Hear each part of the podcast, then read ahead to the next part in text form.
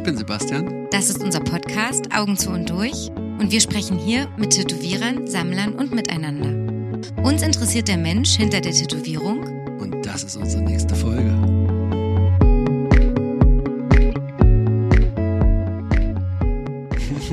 Jetzt hör auf zu sprechen. Ich denke, du lässt es immer so leicht reinlaufen, dass Lass wir es einfach. jetzt ganz leicht reinlaufen. Vor Sebastian und mir sitzt unser heutiger Gast. Er gehört zu den New Kids on the Block. Ähm, es ist Felix Seele, der äh, Gründer und Geschäftsführer von der Grimm Tattoo.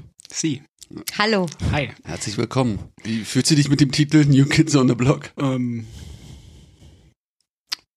ich weiß, wo du hin willst. Deswegen, deswegen finde ich es gut, weil wir gerade schon viel vorher gesprochen haben Genau. und äh, das so ein bisschen um Generationen und Generationen und Generationen geht. Von daher finde ich es cool. Ja. Und ich freue mich, dass ihr mich eingeladen habt. Gerne. Sehr schön. Ja, ich sag das auch, weil wir auch schon oft mit anderen ja äh, gesprochen haben und der Name deines Studios oder eures Studios, der fällt auf jeden Fall sehr oft und irgendwie hat's ja in Berlin habe ich den Eindruck trotzdem so dieses, ihr seid irgendwie diese neuen Kids. Und wie Sebastian vorhin gesagt hat, irgendwie wurde das auf einmal immer größer, irgendwie hat's dauernd jeder in den Mund genommen, den Namen. Und irgendwie hier die Partys vom Grimm und das vom Grimm und die beim Grimm und so. Und die machen auch einfach so und so solche Sachen und machen krasse Sachen und machen Gesichtstätowierungen und bla bla. Und irgendwann hat man so gedacht, jetzt ist es nicht mehr weg, wegzureden. Ja, das, also, was, was, was immer wieder kam, dieses neue Studiokonzept. Also, es ist halt ein komplett neues Konzeptentwurf. Ich weiß nicht, ob es ein Konzept nennen. Also, Ja, ja, schon. Ja, Hm? genau, ist eine bewusste Sache. Ja. Und das ist auffällig. Und die Qualität sicherlich auch, weil wenn ihr alle nur Murks machen würdet, Ja. dann nützt dein Nee, das- Konzept auch nichts. Nee, das Konzept haben wir damals im Endeffekt so gemacht, weil jeder, der über lange Zeit in Tattoo-Studios tätowiert, kennt halt das Konzept, dass jemand das Tattoo-Studio leitet Hm. Und da zahlst du halt jemanden eigentlich mehr oder weniger übermäßig mit. Auf So, jeden Fall. Und äh, bei uns war das, ist das halt so gestaltet, dass wir gesagt haben, okay, wir splitten das, wir machen das so und so. Mhm. Und jetzt mittlerweile ist es einfach so, dass wir, dass ich das quasi mit Tino zusammen manage. Hm. Wir, ver, wir vermieten die Plätze wochenweise und wir machen das Ganze einfach so chillig und wie soll ich sagen, halt auch auf der Waage, was du Ja. bezahlst, was du, wie du machen kannst, was du willst, so dass es für Tätowierer einfach das freiste und angenehmste ist. So Ja. bei uns gibt es keine Grenze momentan, wie wenig, wie viel du äh, arbeiten musst Mhm. wie viele Guestspots du machen darfst und all so ein Schwachsinn. Also das ist einfach völlig easy. Du musst das einfach nur, wir haben so ein drei Monate im Voraus, planen wir das Mhm. mit so verschiedenen Tabellen und Ja.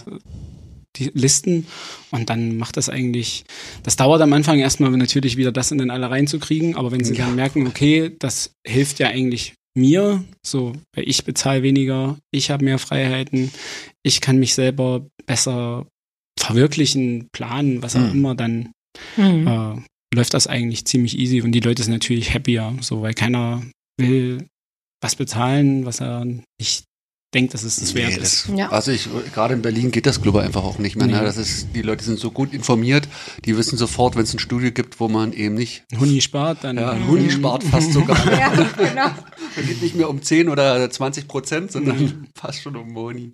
Ja, genau, das hatte ich, das waren auch so Sachen, die auf mich zugekommen sind, wo ich dachte, ah geil, selbst auf der finanziellen Ebene ist das ein neues Konzept, nicht nur das Miteinander, Ja. sondern da machen sich Leute wirklich einen Kopf. Kannst du noch mal kurz sagen, also du bist der, du leitest das oder ihr seid? Ich leite das mit meinem Shopmanager Mhm. Tino zusammen. Ja. Und dann haben wir, wir haben ja viele Bereiche, die wir noch machen. So, dann meine Freundin, die Diamante, die hat da ihr kleines Bereich noch Mhm. bei uns im Studio integriert, wo sie halt ihr Label macht und für sich dann auch tätowiert. Und dann haben wir unten halt nochmal unseren Merchandise und den ganzen Kram und das organisiere ich dann wieder mit jemandem noch anders zusammen. Der Ah. heißt Christian, der hilft uns da ganz viel und ist da ein wichtiger Teil. Aber das ist halt jetzt von der Größe einfach so viel und so viel Aufwand, das dann halt alles zu planen, weil wenn du halt was besser machen willst, kommt natürlich erstmal was irgendwie auf dich zu, wo du halt erstmal dir überlegen musst, wie mache ich das, wie setze ich Mhm. das um und wie spielen die Leute dann da auch mit, ne?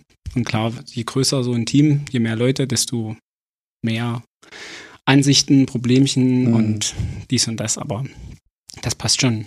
Ich wollte gerade schon fragen, du hast vorhin das schon im Vorgespräch erzählt, dass es schon auch Teammeetings und sowas Ja, gibt. Sind die richtig regelmäßig? Also hast du Ja, ja. irgendeine Art Führungskultur oder irgendeine Ja, ja, Führungsstruktur? total. Also wir machen das, äh, wir haben das eine ganze Weile alle zwei Wochen gemacht. Das war dann aber einfach, manchmal gab es dann nichts groß zu besprechen.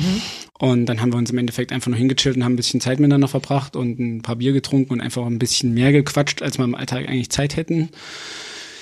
Dann ändert sich natürlich aber über, weiß ich nicht, wir sind jetzt alle so um die 30, Mhm. so da geht's halt bei vielen los. Die eine hat ein Kind, der andere hat eine neue Freundin, der reist viel, der nicht so, bla bla bla. Also es sind dann einfach ganz viele verschiedene Charaktere, verschiedene Lebensstile, die so aufeinandertreffen und da halt immer jeden zu befriedigen, ist ja überhaupt nicht möglich. Deswegen machst du ja was im Team, Ja. um jedem irgendwie die Möglichkeit zu geben, zu sprechen, seine Meinung zu sagen. Und ja, jetzt mittlerweile haben wir das ein bisschen runtergefahren, machen das trotzdem noch regelmäßig. Jetzt machen wir es, glaube ich, alle drei oder vier Wochen. Mhm.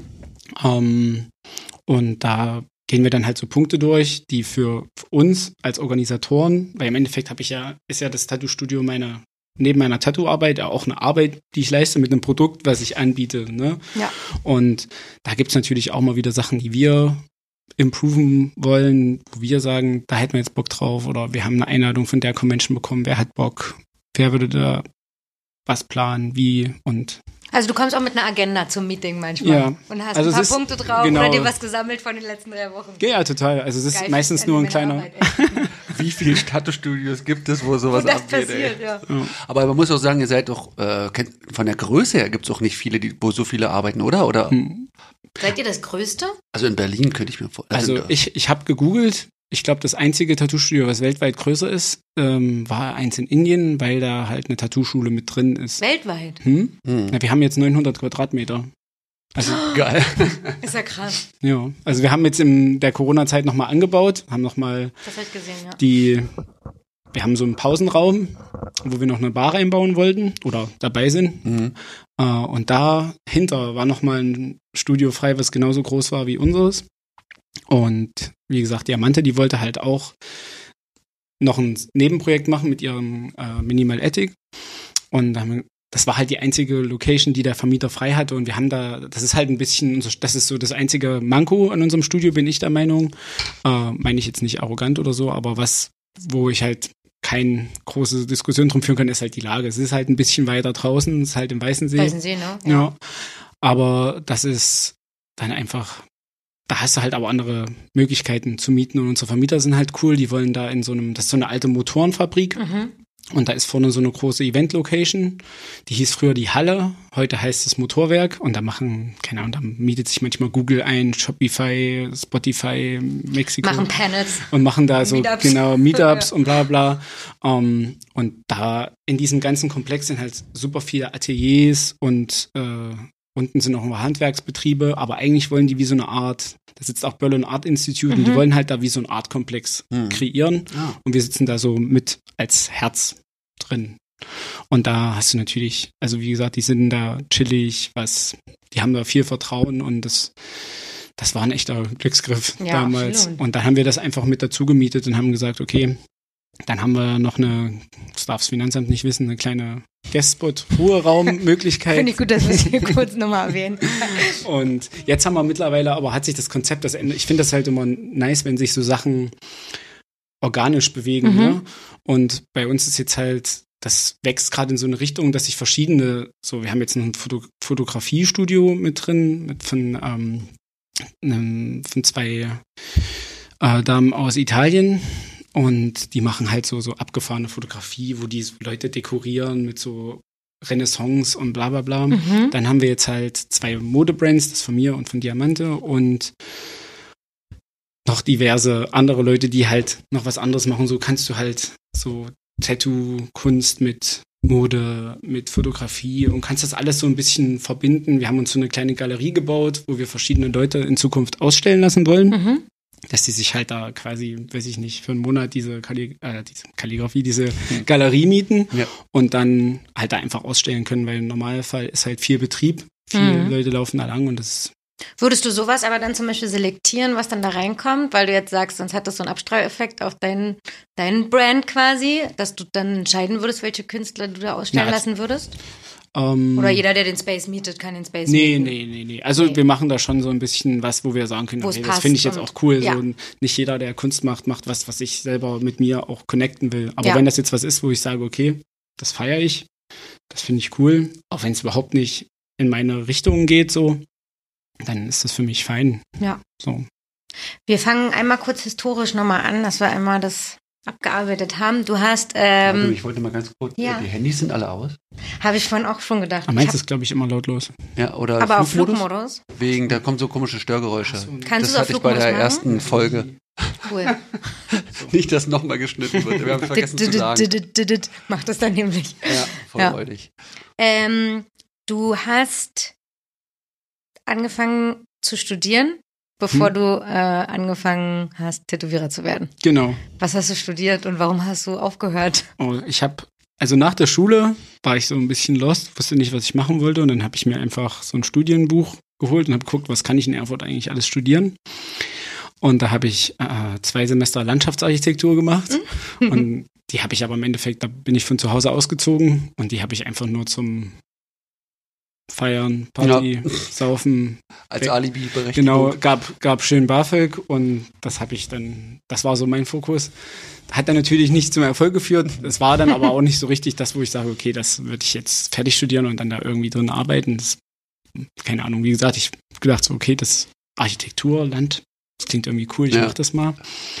Dann habe ich kurz in einem Callcenter gearbeitet. Das war der absolute Horror. So, also jeder Tätowierer, jeder Künstler, was weiß ich, der halt viel Wert auf sich ausleben, Kreativität und Routine brechen legt, der stirbt in sowas einfach qualvoll. Glaube ich dir sofort. Ähm, dann habe ich nochmal Bauingenieur studiert, vier Semester. Und das war aber im In Endeffekt. Berlin dann oder auch in Nee, Erfurt? auch in Erfurt. Mhm.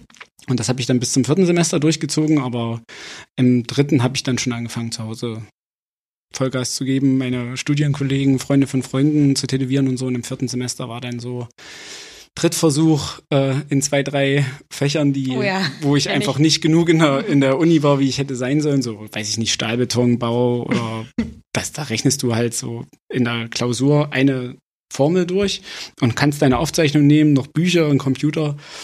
Und es ist trotzdem so schwer. Also es ist Wahnsinn. Mhm. Und dann, ja, dann habe ich gesagt, im Endeffekt studiere ich jetzt hier was, weil ich irgendwie denke, ich muss studieren, damit ich irgendwas in der Hand habe, weil mir meine Eltern und irgendwer vermittelt hat, ich muss was in der Hand haben, aber eigentlich will ich es ja gar nicht machen. So, ich Mhm. will tätowieren, hatte dann aber irgendwie nie einen Draht da zu einem Tätowierer oder sonst was, außer in äh, Weimar, da habe ich mich dann von einem vom Fußballverein, in dem ich dann noch war, der Ich wollte- Captain, der kannte Ich wollte gerade sagen, wann, nebenbei hast du noch Fußball gespielt. Ja, ja. Wie weit warst du? Weil du meintest, es ist fast oder erfolgreich. Oder? Ähm, naja, das war so Amateur. Amateur. Also das ging dann so in dem, da gab es schon Leute, die richtig Asche bekommen haben. Die Liga drüber hat dann jeder Geld bekommen und bla, Ah, okay. bla. Also das war schon, das war jetzt nicht so, ich kick mit meinen Freunden so wollte mit, sagen, Ha- mit ja. Hangover und einer Roulade im Bauch am Sonntag ein bisschen rum. Als die Frage kam, dachte ich mir, meint, der jetzt ernsthaft kicken? So, Ja. oder? Aber jetzt habe ich es verstanden. nee, ich habe wirklich richtig, äh, das war so richtig meine Leidenschaft vorm, vorm Tätowieren. Also da habe ich richtig. also mehrmals die Woche Training oder wie? Mhm, Also dreimal und Mhm. dann habe ich meistens ein oder zwei Spieler am Wochenende gehabt, weil wenn ich dann halt nicht erste Mannschaft gespielt habe, habe ich meistens noch zweite Mannschaft gespielt. Und im Jugendbereich habe ich dann halt, keine Ahnung, da habe ich C-Jugend, B-Jugend, A-Jugend, zweite, erste Männer gespielt und das, da war, gab es nur Fußball. Mhm. So ein bisschen Hausaufgaben noch gemacht, aber im Mhm. Endeffekt war Fußball so das Ding. Ich komme halt von einem winzigen Dorf und das war so die einzige große Freizeitbeschäftigung, die ich als Kind hatte, außer Mhm. Malen. Die Möglichkeit raus. Ja, raus. Rauszukommen. dem, und wir haben auch direkt im Sportplatz gewohnt, das ist halt auch.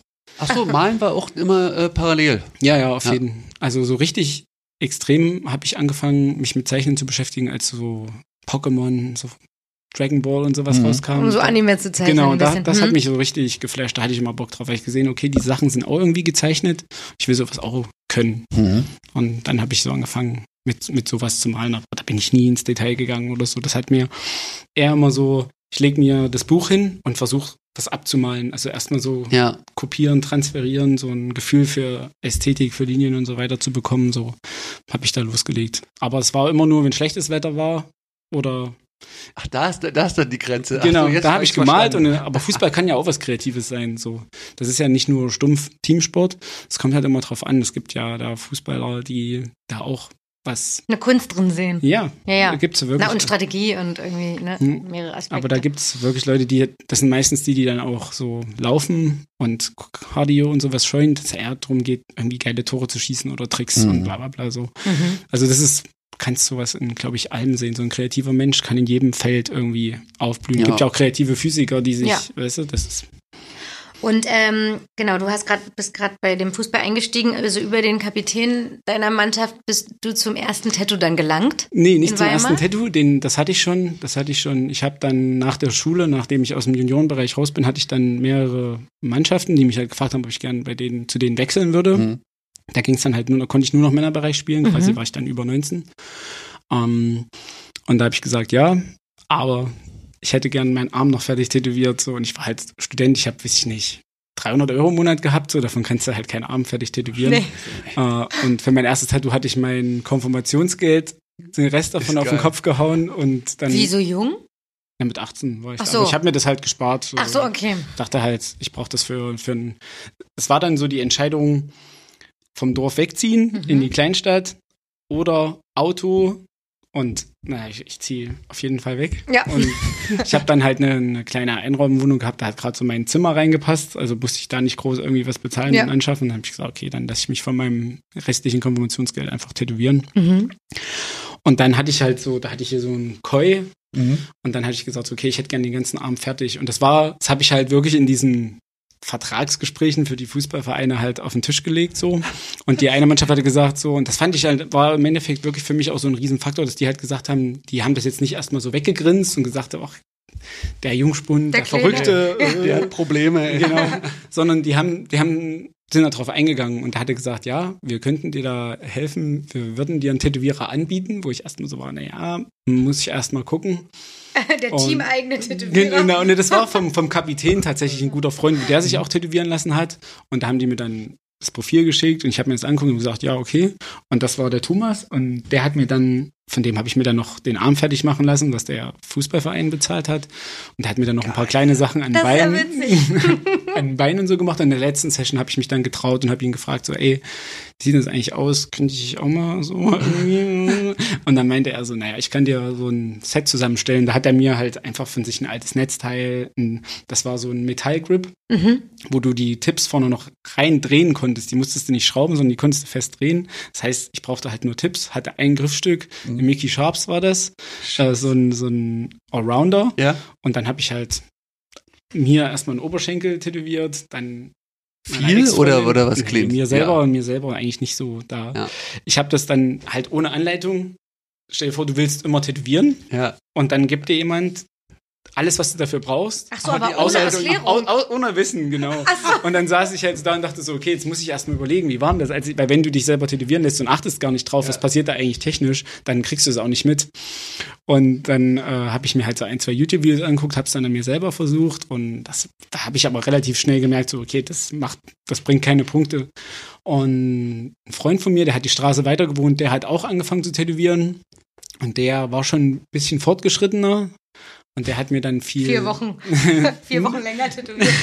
Der hat so gefühlt, aber er, er konnte mir auf jeden Fall schon erklären, so wie ich eine Maschine auf jeden Fall einstelle. So, ne? Der konnte mir jetzt noch nicht vom Erfahrungsbereich her sagen, wie meine Schatten abheilen oder das und das. Aber der wusste auf jeden Fall, die Nadel muss so und so weit rausgucken, wenn du Linien machst. Für die Linie nimmst du die Nadel. So, also wirklich so Stufe eins. Ja. Ne? Und da, äh, so habe ich dann angefangen und dann habe ich viel meine Kumpels, Kumpels von Kumpels, da habe ich zum Teil 30 Euro für ein Tattoo genommen. Wann, wa- wann war das? Weil du mir das YouTube-Videos gab schon? Oh, das war 2003, 12, 13? 12, 13. Ja. Wie, wie alt bist du oder wann bist du geboren? 30, 90, Mhm. 90 Jahre. Jetzt habe ich einen Überblick. Weil jetzt Ja. war gerade so YouTube-Videos. Ja, da gab's Muss schon so, ja. schon so die ersten, aber Haben die geholfen? Nee. Hm, Oder, oder was? Jein, Jein. jein. Also die haben, die Leute, die, die die gemacht haben, die ich damals gesehen habe, kann ich mich natürlich auch nur noch dunkel dran erinnern, Ja. die sind halt schon von viel Basic-Wissen ausgegangen Mhm. und Okay. du hast dann schon irgendwie was verstanden, aber eher so schon wieder Schritt zwei Mhm. und vielleicht Schritt drei, aber Schritt eins war noch nicht so richtig klar. Also Der wurde vorausgesetzt. ja, zum Beispiel habe ich einfach Jahre, also die ersten, nicht jahrelang, aber die erste Zeit halt so viel verkackt, Mhm. weil ich einfach nicht genug Fokus drauf gelegt habe, die Haut ordentlich zu spannen. Ja. So, Also wissentlich verkackt schon in dem Moment oder erst im, nee, nee, im späteren erst, Verlauf erst nach, gemerkt? Ich, ich habe halt, ich habe halt gemerkt, so fuck, wieso habe ich denn hier so Probleme? Ja. Mhm. So, weil ich habe dann halt folglich auch nie eine wirkliche Ausbildung oder irgendwas gemacht, sondern es war bei mir halt wirklich alles Learning by Doing und kämpfte ich da irgendwie durch. Und da denke ich dann, oh Mann, wie kann denn das sein? Ich gucke mir hier Videos an und die ziehen einfach eine Linie, woran liegt. Und dann habe ich erst, als ich dann irgendwie selber so ein bisschen was weitergegeben habe, gemerkt, so Mann, ey, du hättest eigentlich die ganze Zeit einfach nur mal richtig spannen müssen. Ja, aber das sagt ja keiner. ne? Das Nee. ist so, eine, so ein Handgriff, der Ja, guck dir ja auch- sagen, ist. Es guckt dir ja auch keiner zu. Also wenn du sagst, oh, ich habe Probleme bei Linien, dann sagen die dir alles Mögliche, außer halt wieder so ein ganz einfaches Ding. Und meistens ist es halt daran, wo es hapert, sind Ja. halt wirklich immer die ganz einfachen. Sachen. Mhm. Weil man die halt sofort, ja, ich weiß doch, wie man Haut spannt, ich bin doch nicht Mhm. bescheuert. Mhm. Aber du hast dich kontinuierlich weiterhin selber tätowieren lassen, Ja, ja. sodass du das trotzdem irgendwie immer mal rückkoppeln konntest, was jemand macht. Also ich hatte eine lange Pause, weil ich dann einfach auch gar keine finanziellen Möglichkeiten hatte und auch einfach erstmal warten wollte. Mhm. So, ich war dann war dann halt auch schon wieder nicht so richtig mehr mit den Tattoos zufrieden, die ich hatte und wollte dann irgendwie so ich warte jetzt erstmal. Mhm. So richtig habe ich mich dann erst wieder tätowieren lassen, habe ich dann schon im Studio gearbeitet und habe mich erstmal so ein bisschen in die Tattoo-Welt reingefühlt, ne, habe dann geguckt und das waren dann die die Halsseiten von Daniel Mhm. oder mal von, von meiner, wo ich dann im Studio war, von meiner damaligen Mitarbeiterin, Chefin. Da habe ich dann mal so ein paar Sachen selber gezeichnet, habe gefragt, ob sie sie mir tätowieren kann oder, weißt du, so ein Bandlogo Ja. von einem Kumpel, sowas eher. Aber da habe ich dann erstmal ein bisschen Break gemacht, so weil ich keinen Bock hatte.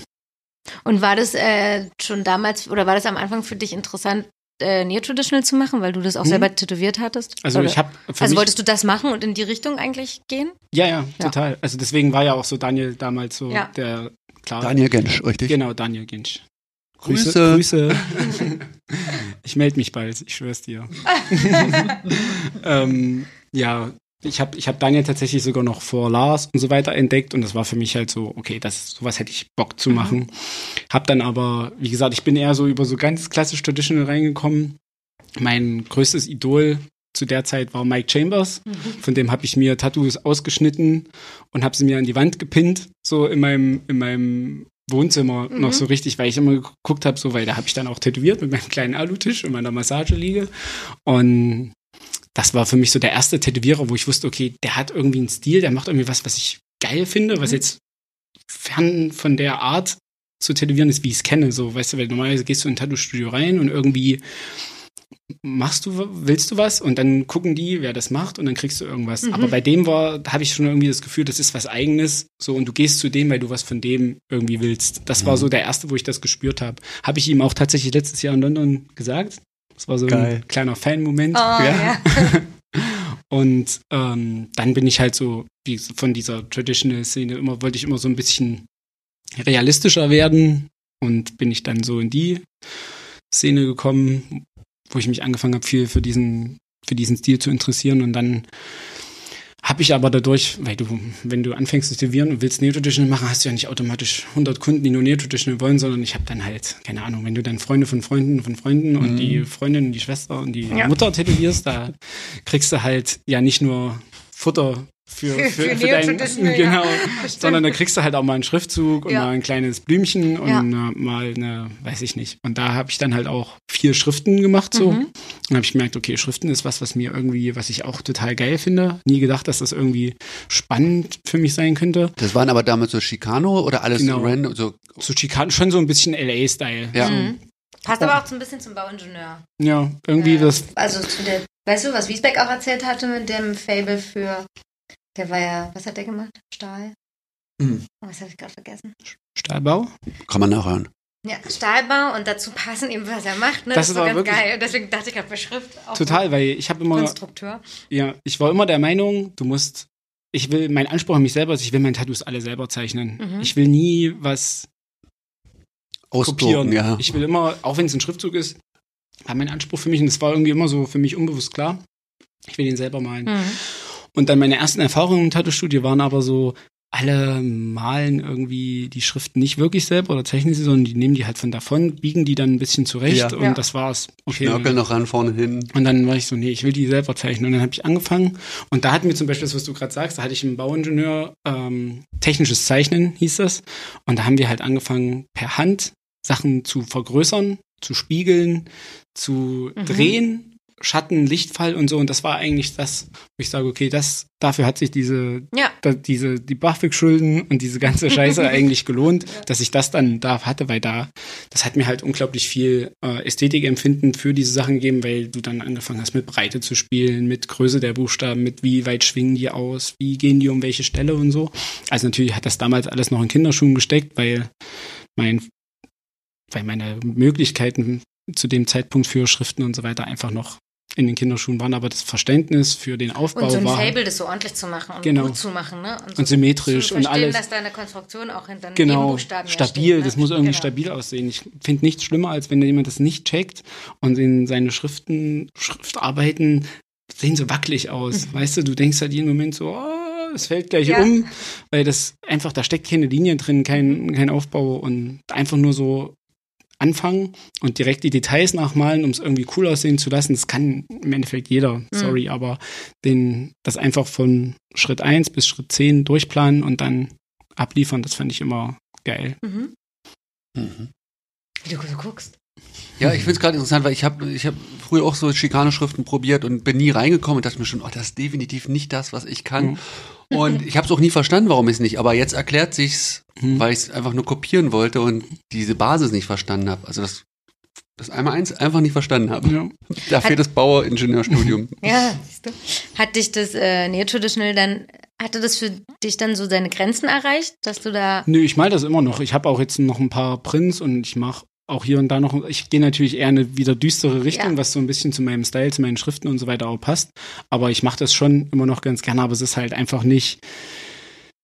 Ich, ich mag halt so möglichst viel Spielraum zu haben, so weißt du, so zwischen Stilen und Mhm. Stilrichtungen herzuspringen, aber die halt in meine Stilrichtung so ein bisschen zu transformieren und das mache ich eigentlich auch ab und an noch mit neotraditional Sachen natürlich, wenn du halt nicht mit wenn ich von 100 Bildern zwei mit Neo-Traditional hochlade, kriege ich dann nicht die gleiche Resonanz und die gleichen Kunden wie die anderen, die und nicht so viele Anfragen folgen. dann folgen. Genau. Ne? Irgendwie so. Genau. Und äh, weil auf der Seite von Cheyenne steht, dass du Dark Lettering, Dark Mandala, Abstra Abstract und Dark Neo-Traditional machst. Genau. Was ist Dark Mandala? Also Ähm, Mandala in schwarz. Ja, also so Und eher so. Genau. Ja. Genau, das ist eigentlich alles so. Ich habe damals in Jena im Tattoo-Studio, als ich dann bin ich von Erfurt nach Jena ins Coco Colors und da habe ich dann am Anfang natürlich, da war ich der Neue und das war halt richtig nice, weil ich konnte jeden Tag arbeiten. So in Erfurt, das war halt ein neues Studio, was mich dann da aufgenommen hat und das war ähm, viel noch um Kunden kämpfen und Mhm. viel überreden und immer so ein bisschen so Kopf runter. Und da hatte ich dann äh, einfach einen Laden, der mega lief, so wo einfach die Kunden die Tür eingerannt sind und du musstest natürlich, musste ich viel nach Kunden wünschen gehen und dann habe ich halt sehr viel Dotwork, Mandala und sowas gemacht. Und das fand ich halt auch immer nice. Mhm. Und dann habe ich aber mit den Schriften schon immer so ein bisschen, bin ich schon wieder in eine düstere Richtung gegangen und dachte mir, wieso mache ich das eigentlich nicht bei dem ganzen Mandala-Kram auch so? Weil ich könnte das nie miteinander verbinden, weil es Mhm. einfach so komplett ein Stilbruch wäre, der zusammen irgendwie scheiße aussieht. So. Mhm. Und dann habe ich angefangen, die so ein bisschen mit Kalligrafie zu malen, ein bisschen dicker, abgeranzt und mit Schatten und dies und das und so ist das. Das ist halt irgendwie immer aus so einer Idee, warum machst du nicht mal oder warum versuchst du es nicht mal und Mhm. Ja. Ähm, dazu passt die Frage von einer Hörerin. Wir haben ja diesmal haben wir ja den Hörern die Möglichkeit gegeben, uns Fragen zu schicken. Ich dachte, bei Felix kann man das mal machen. Eine hat nämlich Voll so gefragt, gut, ne? Hast du ja, ja, fand ich nice. ähm, eine hat gefragt, das ist nämlich hier nicht drauf, weil das vorhin noch reinkam, ähm, ob du dich an Watercolor Anker erinnern kannst. Ja, auf jeden Fall. Wie gesagt, ich hab, war mir da auf Und jeden passt das Fall. vielleicht in die Zeit? Hast du den in Ja, ja, Zeit total. Gemacht? In in Jena habe ich auf jeden Fall am Anfang alles gemacht und ähm, ich wollte halt auch viel Technik trainieren, ne? Weil ich habe jetzt immer gedacht, wie wir das vorhin schon besprochen haben, Perspektivwechsel, so kommt jemand mit einem Anker und Aquarell oder mit einem Lotus Mandala Blümchen oder so. Ja, kann ich mich jetzt drei Stunden beim Vorbereiten und während der Session irgendwie gegen sträuben, dass ich das eigentlich nicht machen will, weil ich eigentlich lieber was anderes machen will. Oder ich akzeptiere es einfach, dass ich es jetzt gerade mache. Und vielleicht kommt der Kunde das nächste Mal wegen was anderem Mhm. Und trainiere halt da meine Technik. So, Mhm. dann habe ich halt viel so darauf mich fokussiert, weil der künstlerische Anspruch und das da für mich einfach nicht im Vordergrund stand, sondern da eher wirklich die Technik und da habe ich das einfach in die Richtung gedrängt. Aber das ist mir, ich finde das immer mega nice, wenn ich mal so alte Kunden treffe, die wirklich noch so Sachen haben, wo du denkst, das hat Felix gemacht, krass. Das ist ja gar nicht so seins. Und Ja. Ich, ja. Das finde ich auch gut. Ähm, ist das generell, weil du hast vorhin, ich, ich wollte schon fast sowas aufstellen, das Drei-Säulen-Modell von Felix Seele. ähm, hast, du hast es vorhin so schön gesagt, ist das eine Art, auch nach der du versuchst zu leben? Also du Total. hast drei Aspekte von gesagt, du kannst sie ja nochmal sagen. Ja, also ich versuche einfach immer so ein, keine Ahnung, ich habe das seit, seitdem ich 15, 16 bin, vermittelt bekommen über die Musik, die ich höre. Ich höre halt viel Punkrock, Hardcore und sowas. Und für mich war immer Hardcore die, das Genre, die Bewegung, die mich am meisten gecatcht hat, weil das halt irgendwie against war, Mhm. aber auf der anderen Seite auch, ja, aber stell dich nicht nur hin und beschwer dich und sei irgendwie anti, sondern mach was anderes, mach's Mhm. besser, mach's so, dass es dir irgendwie was bringt. Und da gibt's halt so eine, eine Bewegung, die heißt Positive Mental Attitude. Das ist halt dieses, was wir vorhin gesagt haben, so du changest halt einfach die Perspektive. So, du kannst dich jetzt eingraben und ein Jahr lang rumheulen, dass Corona so scheiße ist und dass es dir dein Leben, dein Business und alles zerstört oder du machst halt einfach was, wofür du nie Zeit hattest und baust dir damit vielleicht noch was anderes auf. Mhm. So. Mhm. Und das ist einfach so das Prinzip. Also ich versuche mich einfach nicht zu vergleichen, außer in einem guten Sinn. ne? Mhm. Es gab mal so eine, eine Zeit, so 2000, ich weiß nicht, 2017, 2016, wo wo es so einen großen Sprung für mich, also den ich wahrgenommen habe in der Lettering-Szene gab, wo einfach die Leute sich gegenseitig gepusht haben. Aber nicht auf so eine Art und Weise, sondern irgendwie hat einer ein Tattoo rausgehauen, das fandst du so geil, der hat wieder irgendwie ein neues Detail dazu gemacht Mhm. und dann wolltest du irgendwie was machen, wo du, weißt du, und das war aber so, da haben alle sich gegenseitig so gepusht und kommentiert, dies und das. Und da habe ich auch viele Freundschaften in der Zeit geschlossen, nach Russland, nach LA und Mhm. so weiter und so fort. Und das war halt was, wo ich gemerkt habe, okay, so Competition muss halt nicht immer so eklig sein, so dass man sich nichts gönnt und immer so denkt, ja, aber der und pipapo, sondern es kann halt auch was Gutes sein. Es Mhm. kann halt dir einen, eine, eine Motivation bringen, an der du nicht zugrunde gehst, sondern an der du dich einfach steigern kannst. Um, das andere Ding war, ich versuche immer trotzdem im Auge zu behalten, was habe ich schon alles gemacht. Mhm. So gerade, wenn es jetzt um so Zeiten geht, wo einem mal seine eigenen Sachen gerade nicht mehr so gefallen, wo man irgendwie keinen Fortschritt so schnell, wie man möchte, mehr spürt oder alles einfach jetzt gerade nicht so ist, wie man sich Mhm. im Optimum wünscht. Aber eigentlich weiß man auch gar nicht, was ist das Optimum gerade. Und derzeit versuche ich einfach, wie wir es vorhin gesagt haben, bei Yoga-Style dankbar sein und sich einfach auf das Positive zu fokussieren und dann kommt man aus so einer Zeit auch einfach wieder chilliger raus. Mhm. Weil die hat, die hat man, die kommen immer mal, die kommen auch immer wieder.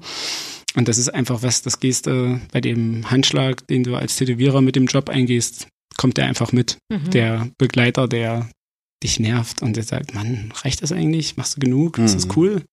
Sollten das Leute sich wirklich tätowieren lassen? Ist das geil? Der ist halt da und du musst ihm halt nicht so viel Futter geben.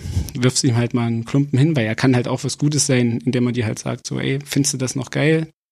Dachte ich mir dann irgendwann so. Im Endeffekt ist es ja Fortschritt. Ne? Wenn du die ganze Zeit denkst, das ist cool, ich bin zufrieden, ich bin zufrieden und irgendwann bist du es nicht mehr. Das heißt, halt auch kein Wachstum mehr. Genau, du hast ne? dich weiterentwickelt und das habe ich angefangen, das halt positiv zu sehen und dann habe ich mich wieder eher aufs Zeichnen oder auf was anderes fokussiert und dann hast du das wieder da mit reingebracht und dann lief es irgendwann wieder, aber ich bin halt niemand, der stagniert oder der sich in Beschweren verliert. Da, das, dafür nerven mich Leute, die das machen, einfach viel zu sehr. Und die Zeit ist einfach, die wartet halt nicht, bis du mit Beschweren fertig bist, sondern die läuft gnadenlos weiter. Bestimmt.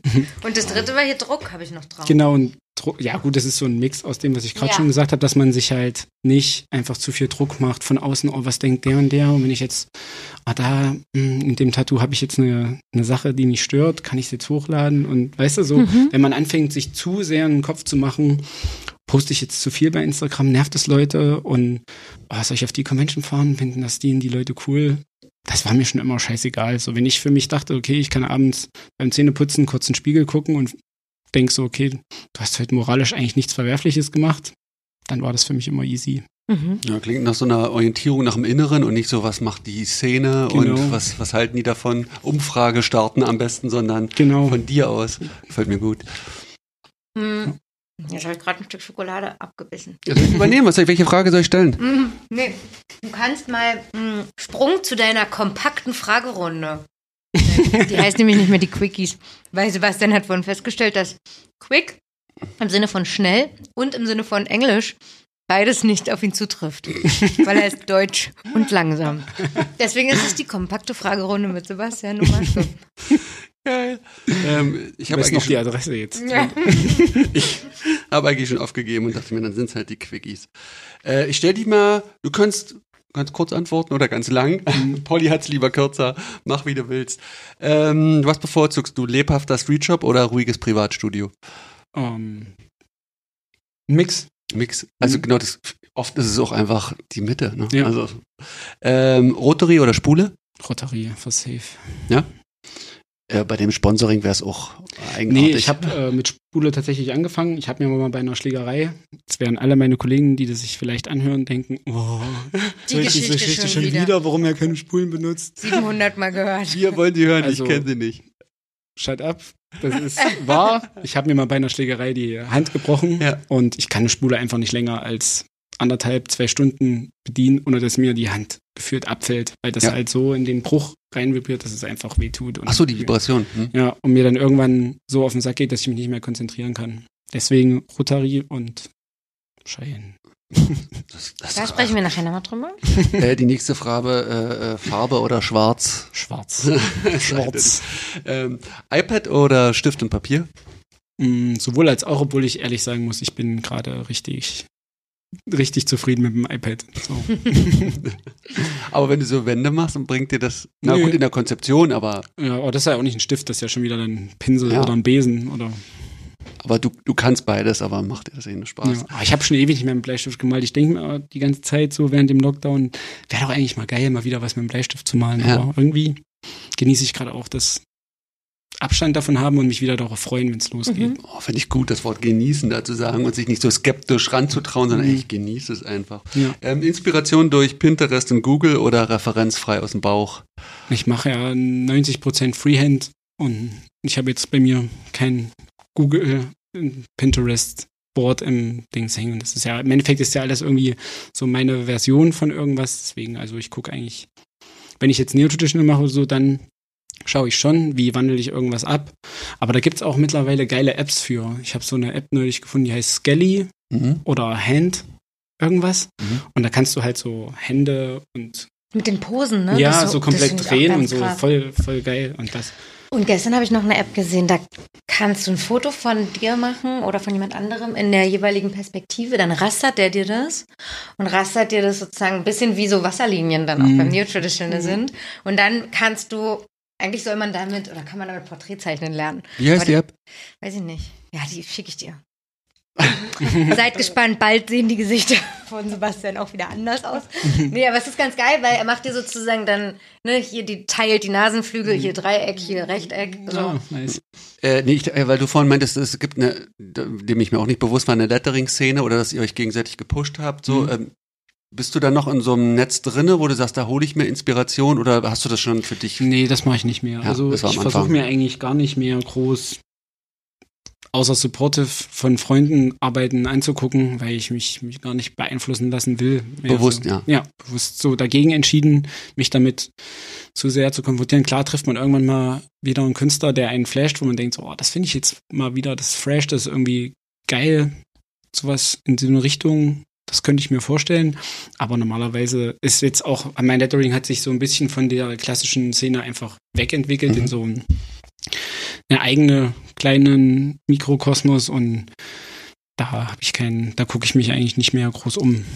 Weil es keinen äh, keinen gibt. Weil du Na das doch, wirklich- es gibt schon Leute, die so, die so auch in so eine Richtung gehen und das so düster und bla bla bla. Aber ich will halt eher meine Einstellungsmerkmale noch stärker Ja, machen, noch total. Weil ich fand das immer cool, wenn man halt ein Tattoo sieht, wie ich es vorhin gesagt habe bei Mike Chambers, so wo ich dachte so, okay, das ist ein Tattoo von Mike Chambers, das finde ich nice. Weil Ja. die Leute wissen einfach, das hat der gemacht, ich will zu dem, weil der das Tattoo so macht. Und das war für mich immer so mein Anspruch oder mein Traum, sowas mal zu haben. Ich finde das auch eine, eine sehr passende Parallele, weil Mike Jammers ist traditional, aber sich richtig gut im Netz aufgestellt. Mhm. Also der kann sich auch geil vermarkten, Ja. im Gegensatz zu anderen, ähm, was du ja auch gut kannst. Ähm, wohl, wir sind äh, Inhalt oder Form ist die nächste Frage. Wie Form. Form? Mhm. Und äh, der Inhalt, also praktisch das Wort, wie, wie, wie gehst du darauf ein? Ich Das- hab- Das mache ich eher vom Kunden abhängig. Also wenn ich das Gefühl habe, der Kunde legt großen Wert darauf, dass es lesbar ist, dann mache ich es ein bisschen lesbarer. Mhm. Wenn ich aber denke, so für die Stelle, für den, für das Gesamtbild ist es cooler, das eher in einem Stil zu machen, wo man es vielleicht nicht so gut lesen kann, dann beratschlagen wir da so. Aber die meisten meiner Kunden, dafür bin ich echt dankbar, lassen mir extrem viel Freiraum. So, die halten meistens ihren Arm hin, sagen, mach, ich will es erst sehen, wenn es fertig ist und Das ist eine Grundlage, die, die, äh, da kannst du gut arbeiten. ja, Ja. auf jeden Das ist die beste für mich. Also ich habe eher Probleme damit, wenn jemand zu viel mitreden will. So. Da noch ein Haken und ich Da kann kann, das nicht kannst lesen. du nicht hier und kannst nicht da. Und dann denke ich immer so, oh, lass mich mal machen. Ich habe Respekt, das ist dein Körper, du, aber ich bin der Fachmann. So, du kommst zu mir, weil du und ich beschäftige mich jeden Tag 20 Stunden mit Tätowierung. Du vielleicht zwei und hast aber keinen technischen Hintergrund, weißt nicht, wie das über die Jahre funktioniert, wie man das anpassen muss, was geht, was geht nicht. Also Ja, vor allen Dingen ist es ja, weil du meinst auch so Workflow, Flow und Mhm. Flow. Ich meine, wenn da jemand dazwischen quatscht, ist jeglicher Flow ja, ja, irgendwie auch genau, weg. Ne? das, ist, merke ich dann schon immer. Dann, aber meistens habe ich so Sessions mit Leuten, die, die halt wirklich eine schlechte Erfahrung gemacht haben und halt nicht Ah. nochmal Mhm. zu viel Vertrauen schenken wollen. Und dann ist die erste Session dann manchmal ein bisschen äh, holpriger. Ja. Und ab der zweiten Session sind sie aber cool, geerdet und haben das Vertrauen wiedergefunden, sage ich das, mal. du sprichst mir aus, das stelle ich so oft, weil das wieder so handzahm machen, Leute, die Ja. Genau. einfach irgendwie verletzt wurden oder enttäuscht Ja, wurden. so. total. Muss man einberechnen. Ähm, nächste Frage, Workaholic oder faule Sau? Ich denke mal das erste. Ich denke auch. Ähm, machst du gern Guestspots oder bist du in deinem Palast, in deinem Studio? Ähm, Deutschlandmäßig mache ich keine mehr. Mhm. Einfach, ähm, weil ich wieder das Glück, den Luxus habe, dass meine Kunden halt zu mir reisen, egal von wo. Ähm, und ich mir die Guestspot-Zeit eher für Ausland aufhebe. Mhm. Kombiniere das dann meistens mit einem bisschen Urlaub, mit ein bisschen Sightseeing, mit einem bisschen Convention hier und da. Und ich stehe halt, ich bin ein großer Amerika-Fan, so, und ich habe halt die letzten paar Jahre so meine ganzen Guestspot-Zeiten eigentlich überwiegend im Ausland verbracht und hauptsächlich halt immer im Fokus. Ich habe Bock auf New York, Mhm. LA und das, da gucke ich dann schon eher hin, als dass ich jetzt einen Guestspot, ähm, weiß ich nicht, in Bremen, Hamburg oder so In mache, wo ich sage, okay, klar ist das jetzt nicht unwichtig oder ich fühle mich nicht zu cool für oder sowas, sondern ich denke mir einfach, ich habe halt nur so und so viel Zeit und wem muss ich jetzt was beweisen, wenn ich lieber nach LA will als nach Hamburg, dann fahre ich halt nach Ja. LA. Aus Polit Political Correctness zu sagen, oh, nee, ich muss auch mal hier einen Pod. Ja. Genau, so das ist wieder das, wo ich so sage, das ist mir doch scheißegal. Ja. Also denkt, was ihr wollt, wenn ich darauf keinen Bock habe, dann mache ich das nicht, um irgendwem irgendwas zu beweisen. Achso, was waren das für Studios, die dich, wo du dich besonders wohl gefühlt hast? Kannst, oder willst du da ein paar nennen? Mm, Also in LA bei meinen, bei meinen Leuten dort, das heißt Prolific Inc. Mhm. Ähm, da, das ist einfach mega dort, weil die haben halt so ein kleines bisschen eine entspanntere Arbeitsatmosphäre, Ja. so wisst ihr.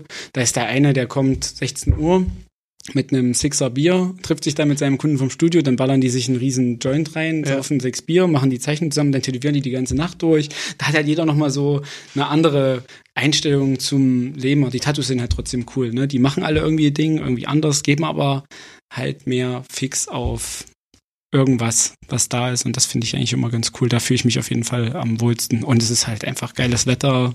Du kannst viel machen. So, LA ist natürlich auch ähm, vegan-technisch einfach wie Berlin. Äh, kleine Reise, mal in das Restaurant, mal Mhm. dahin, mal das. Und gibt's halt viel zu sehen, zu machen, zu tun. Also da fühle ich mich eigentlich immer am wohlsten. London war ich viel, aber irgendwie catcht mich London einfach nicht so richtig. Mhm. Ich bin lieber bei Mike Stockings im Laden Mhm. in Haverhill. Das ist so zwischen Cambridge und London, aber eher Cambridge. Ja. Ähm, bei Sam Barber und Jay Connolly war ich jetzt in Manchester im Laden. Der war auch richtig, richtig geil. So auch von der Aufmache war es ähnlich wie unser Studio.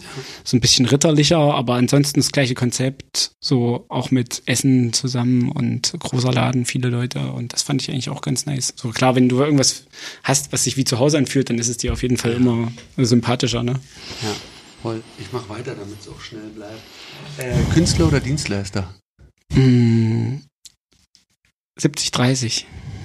Künstler. Mann. Wie geil. Prozentangaben. ne? Jetzt geht's los. Na, ich war jetzt mal pro, contra oder mittel, aber Prozentangaben, super. Achtsames, konzentriertes Arbeiten oder viel Gespräch und Austausch während des Tätowierens mit dem Kunden. Ah, 50-50. Also es kommt ja auf den Kunden an. Ich habe manchmal Kunden, die tätowiere ich schon eine ganze Weile und mit dem habe ich einfach nicht so viel zu quatschen, weil die jetzt einfach auch während der Session nicht das Bedürfnis haben, die lesen lieber ein Buch oder hören ihre Mucke. Ja. Manchmal habe ich Kunden, wo ich das Gefühl habe, so okay, ich könnte jetzt noch einen Huni für Therapiesitzungen in äh, Rechnung stellen.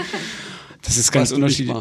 nee, natürlich nicht. Aber das ist schon, das ist schon von Person. Deswegen mag ich den Job ja auch so. Es ist ja jeden Tag eine andere Person, die vor dir sitzt. Klar, es ist immer Haut und es ist immer ein Tattoo, aber das Erlebnis ist halt einfach immer unique. Ja. Total. Hast Und ich habe halt auch manchmal keinen Bock zu quatschen. Ey, Logo, ne? Mhm. Also man ist ja jetzt, weil du vorhin auch Brand oder Marke, aber als Mensch ist man nicht immer gleich. Ne? Das ist Nee. jetzt kein, Wie gesagt, ich mache mich da nicht für irgendwen zum Affen und verstell mich so. Ich sag dann einfach den Leuten, wenn ich das Gefühl habe, okay, die könnten das jetzt komisch finden, dass wir sonst immer viel quatschen und heute quatsche ich nicht, weil, keine Ahnung, ich habe schlecht geschlafen, Ja. Kopfschmerzen, mich hat vorhin jemand genervt so. Dann sage ich, ey, sorry, aber ich habe heute nicht so Bock zu Mhm. quatschen, ich habe das und das und dann gebe ich denen einfach wieder ein bisschen Sicherheit, weil du wisst ja, Leute denken dann immer ganz schnell, sie haben irgendwas falsch gemacht oder sind irgendwie auf den Stips getreten und wissen eigentlich gar nicht, was sie falsch gemacht haben. Und so, einem, um, so einer unangenehmen Energie gehe ich einfach gerne Genau. aus dem Weg und Ja. sage einfach, ey, alles Einfach cool. Kommunikation noch. Ja.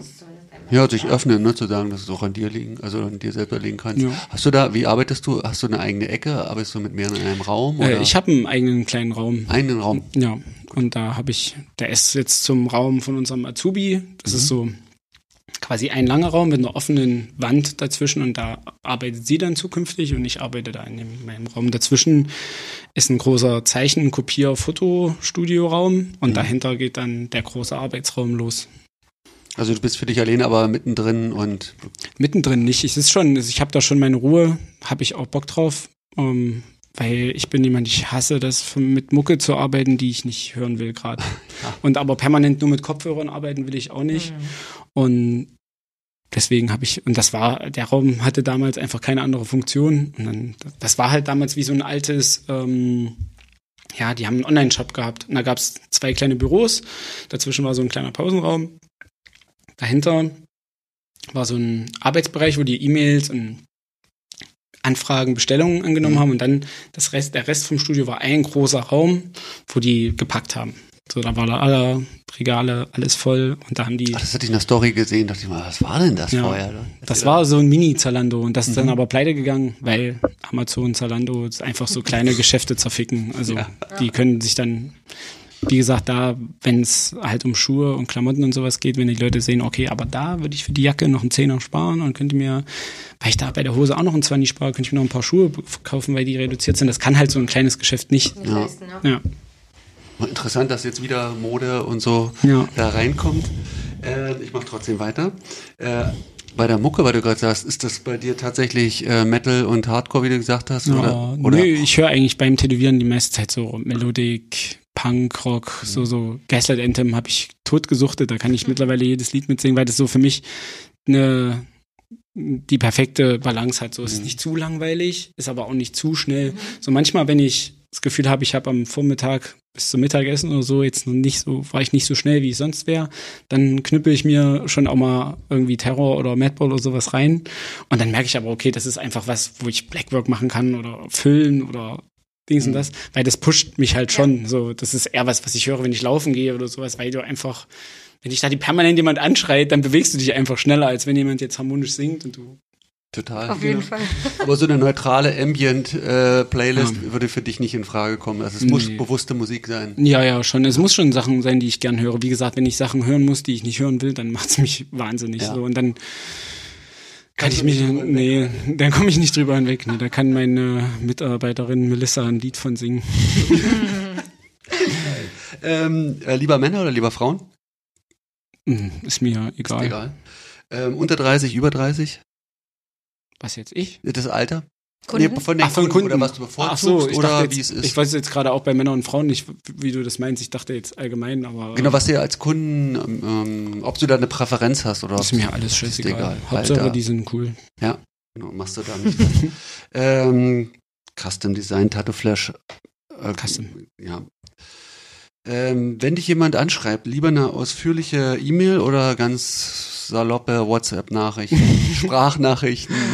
Also ich lege tatsächlich bei all meiner Keckheit, wie ich es mal sagen würde, äh, Wert trotzdem, dass man so ein bisschen äh, Höflichkeit und weißt du, wenn mir jetzt jemand schreibt, ey Bro, how much for a sleeve? So, dann denke ich mir auch so, Oh. Sag doch erstmal guten So Tag. wie und das geht mir auf den Sack so. Ja. Dann, dann habe ich, dann ist schon von Anfang an komisch Ja. so für mich. Aber normalerweise, weil ich halt wenig Leute habe, die vor ihrer Sitzung rumkommen können und mit mir kurz durchgehen, was Mhm. sie haben wollen und so weiter, finde ich eigentlich schon eine ausführliche E-Mail, aber auch eine ausführlich lädt halt immer Leute ein, so Miami Ink Style, mir da ihr Leben in einem Mhm. Tattoo zu präsentieren. Und, und wenn ich dann bei einer E-Mail, wo ich eigentlich nur so zehn Informationen brauche, dann so, eine, so einen Roman lese, dann denke ich mir auch so, boah, Mann, So als, als weniger hätte es auch getan. Den Rest kannst du mir ja erzählen, so bei, bei der Session, aber ich äh, hab so, wenn ich so lange E-Mails kriege, dann drücke ich die erstmal weg. Das ist für mich einfach so, wenn, ich, deswegen habe ich mir jetzt auch so einen Button eingerichtet, wo die Leute sehen, was brauche ich. So, Ja, ich brauche ähm, Stelle, Größe, Platzierung, Idee, so und Budget Und, äh, vielleicht noch und weil das ist ja ganz oft gehst du dann durch zehn E-Mails und dann merkst du, okay, der redet von 300 Euro am Tag und du bist aber bei einem Tagessatz, den er sich gar nicht leisten kann, vielleicht gerade und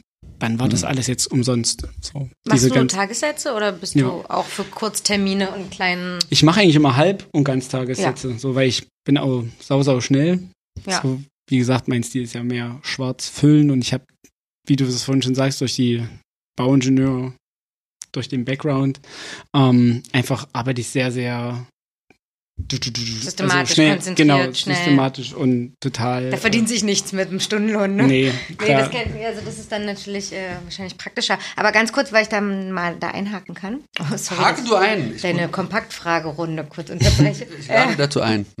Ähm, das heißt, so eine klassische Anfrage ist bei dir, wenn es gerade wenn es ums Lettering geht, wirklich die Leute schreiben dann, ich hätte gerne das Wort Freiheit mit äh, vielen Klecksen, wenig Klecksen, mit bisschen mehr Gothic oder bisschen Genau. klassischer. Also ähm, im In Endeffekt- ihren Worten versuchen sie das dann wiederzugeben, was sie Genau, da wollen. Am, am, äh, am Ende sage ich immer noch, schickt mir noch Referenzen von meinen Arbeiten, die euch Ja. gefallen so.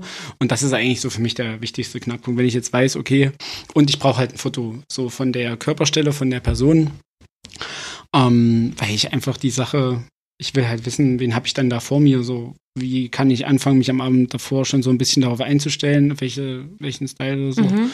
Und dann sage ich, schickt mir Referenzbilder, dann sehe ich ja schon, okay, ich kann jetzt das, das oder das in der Art und Weise machen und dann habe ich die Idee meistens schon. Also ich habe mir das wirklich so strukturiert, diese Anfrage, dass ich alle Infos habe, dass sich bei mir automatisch eine kreative Idee, Ja, Konzept cool, dazu ja. bildet.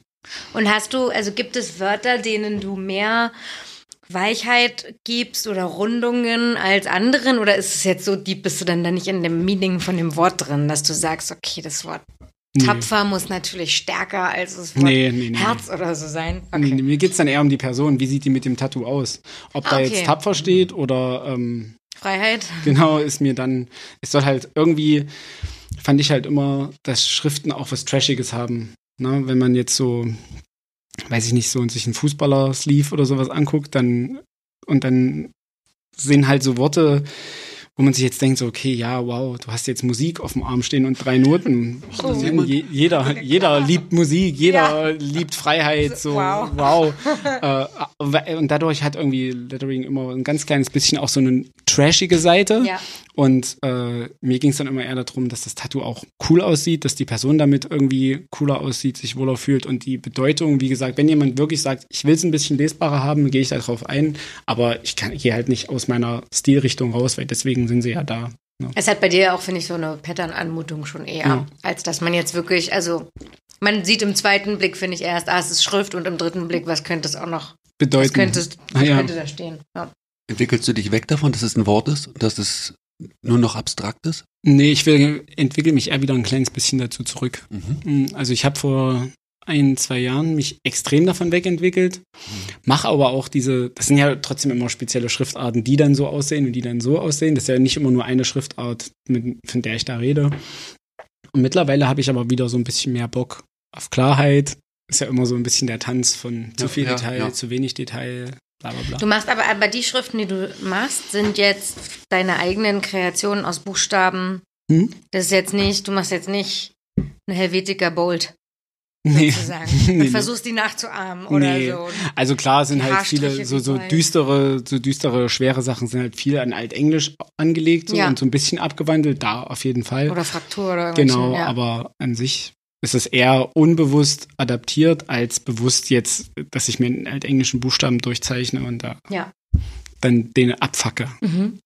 Äh, mich hat das, ich hatte eine Assoziation mit diesen Black Metal Schriftzügen. Ist, ist da auch was oder ist das komplett eine Ich andere bin Nummer? null äh, in Black Metal. Das Das, ist, das war schon immer für mich so eine, also ich allgemein stehe ich null auf Metal. Mhm. Ich bin halt wirklich schon immer so vom Punkrock zu Hardcore und aber Metal hat mich nie getoucht.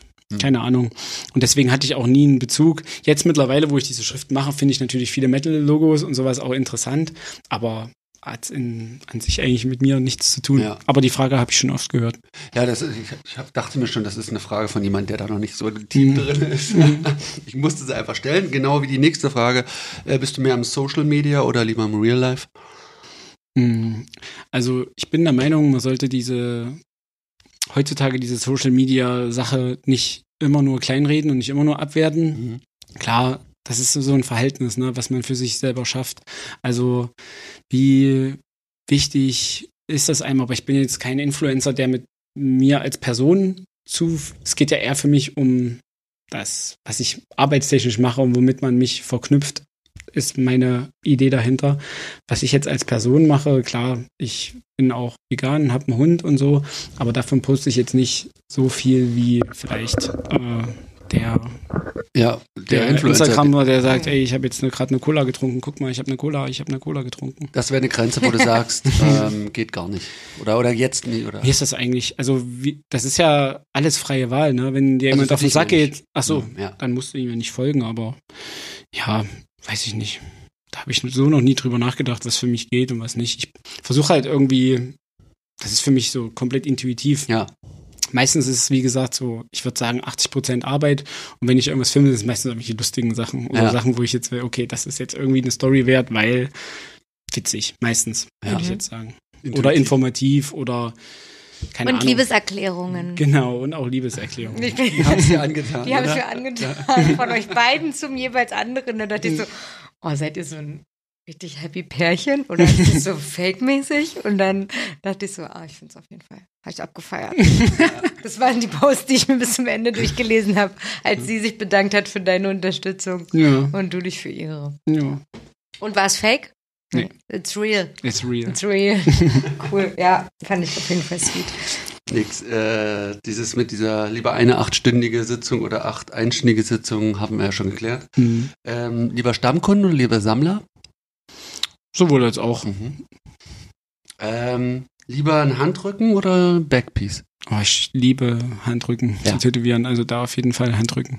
Ja. Aber Backpiece finde ich auch geil. Also komme ich mittlerweile rein, meine Sachen auch so groß anzulegen, dass sie so stellenübergreifend sind. Ist eine schwierige Frage. Ich wollte gerade fragen, okay, gibt es so große Anfragen? Hm? Also mehr als kleine Lückenfüller oder so Also, Hand, also Handflächen groß? also momentan habe ich halt wirklich viel, ich habe viel Hals, viel Brust, viel Rücken, viel Arme.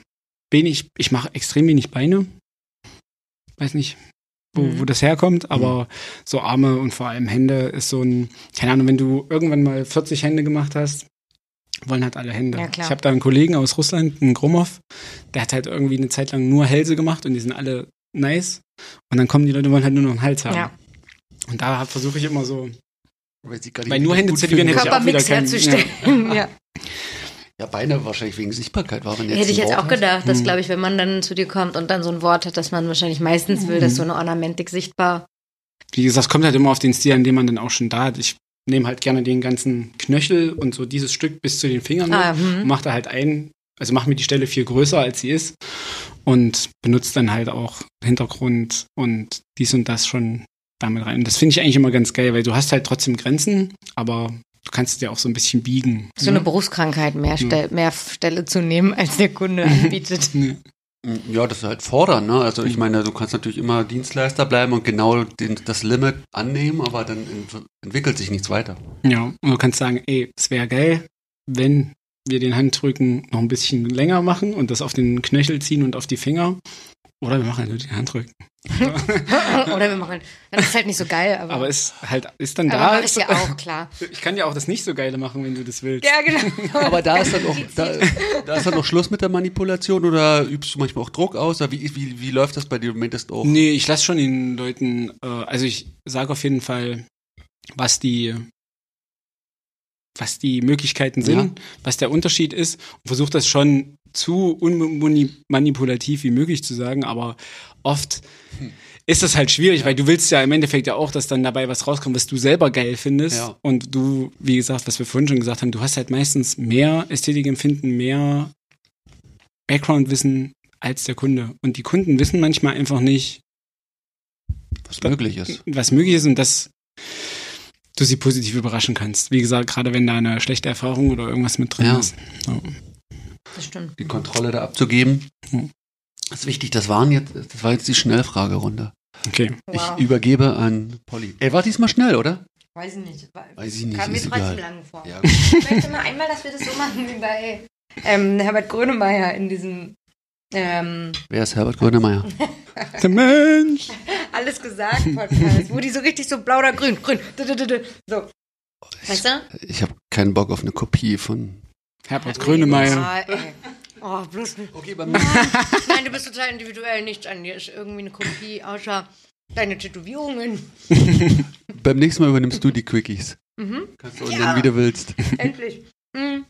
Was kommt jetzt, Polly? Sag an. Wir haben ja schon über Social Media gesprochen und in dem Zusammenhang und auch davor schon über Cheyenne. Ich wollte mal fragen, wie so ein Sponsoring ähm, abläuft oder wie das ist.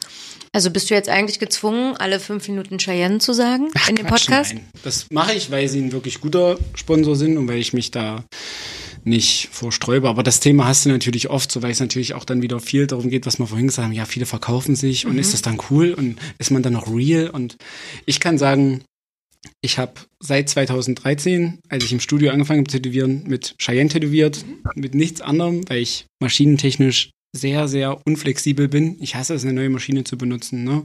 Steht mir auch jetzt mittlerweile beim Sponsoring immer so ein bisschen im Weg, weil die mir halt Testmaschinen schicken und so weiter.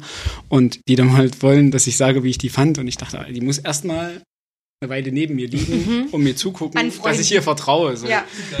Äh, und ich habe im Endeffekt nur Cheyenne Equipment benutzt, alles, was sie anbieten, weil ich dachte immer, ich habe immer zwei Maschinen aufgebaut, die haben so ein Netzteil, das PU2, was da beide Maschinen auch gleich einspeist, wo du dann nur über einen, Tru- einen Wechseln kannst Genau. einfach. Mhm.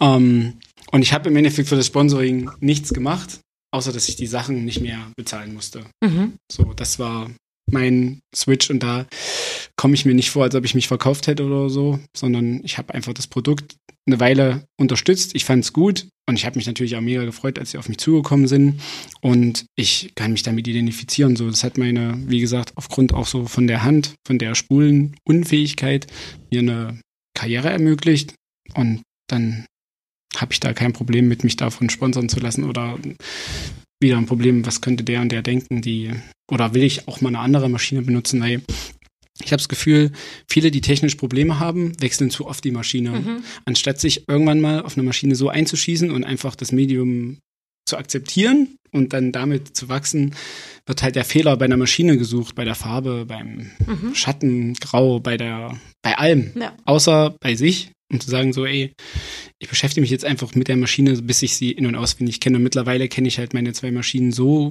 gut, dass ich merke, wenn das Kabel kaputt ist oder wenn das Netzteil spinnt oder sonst was.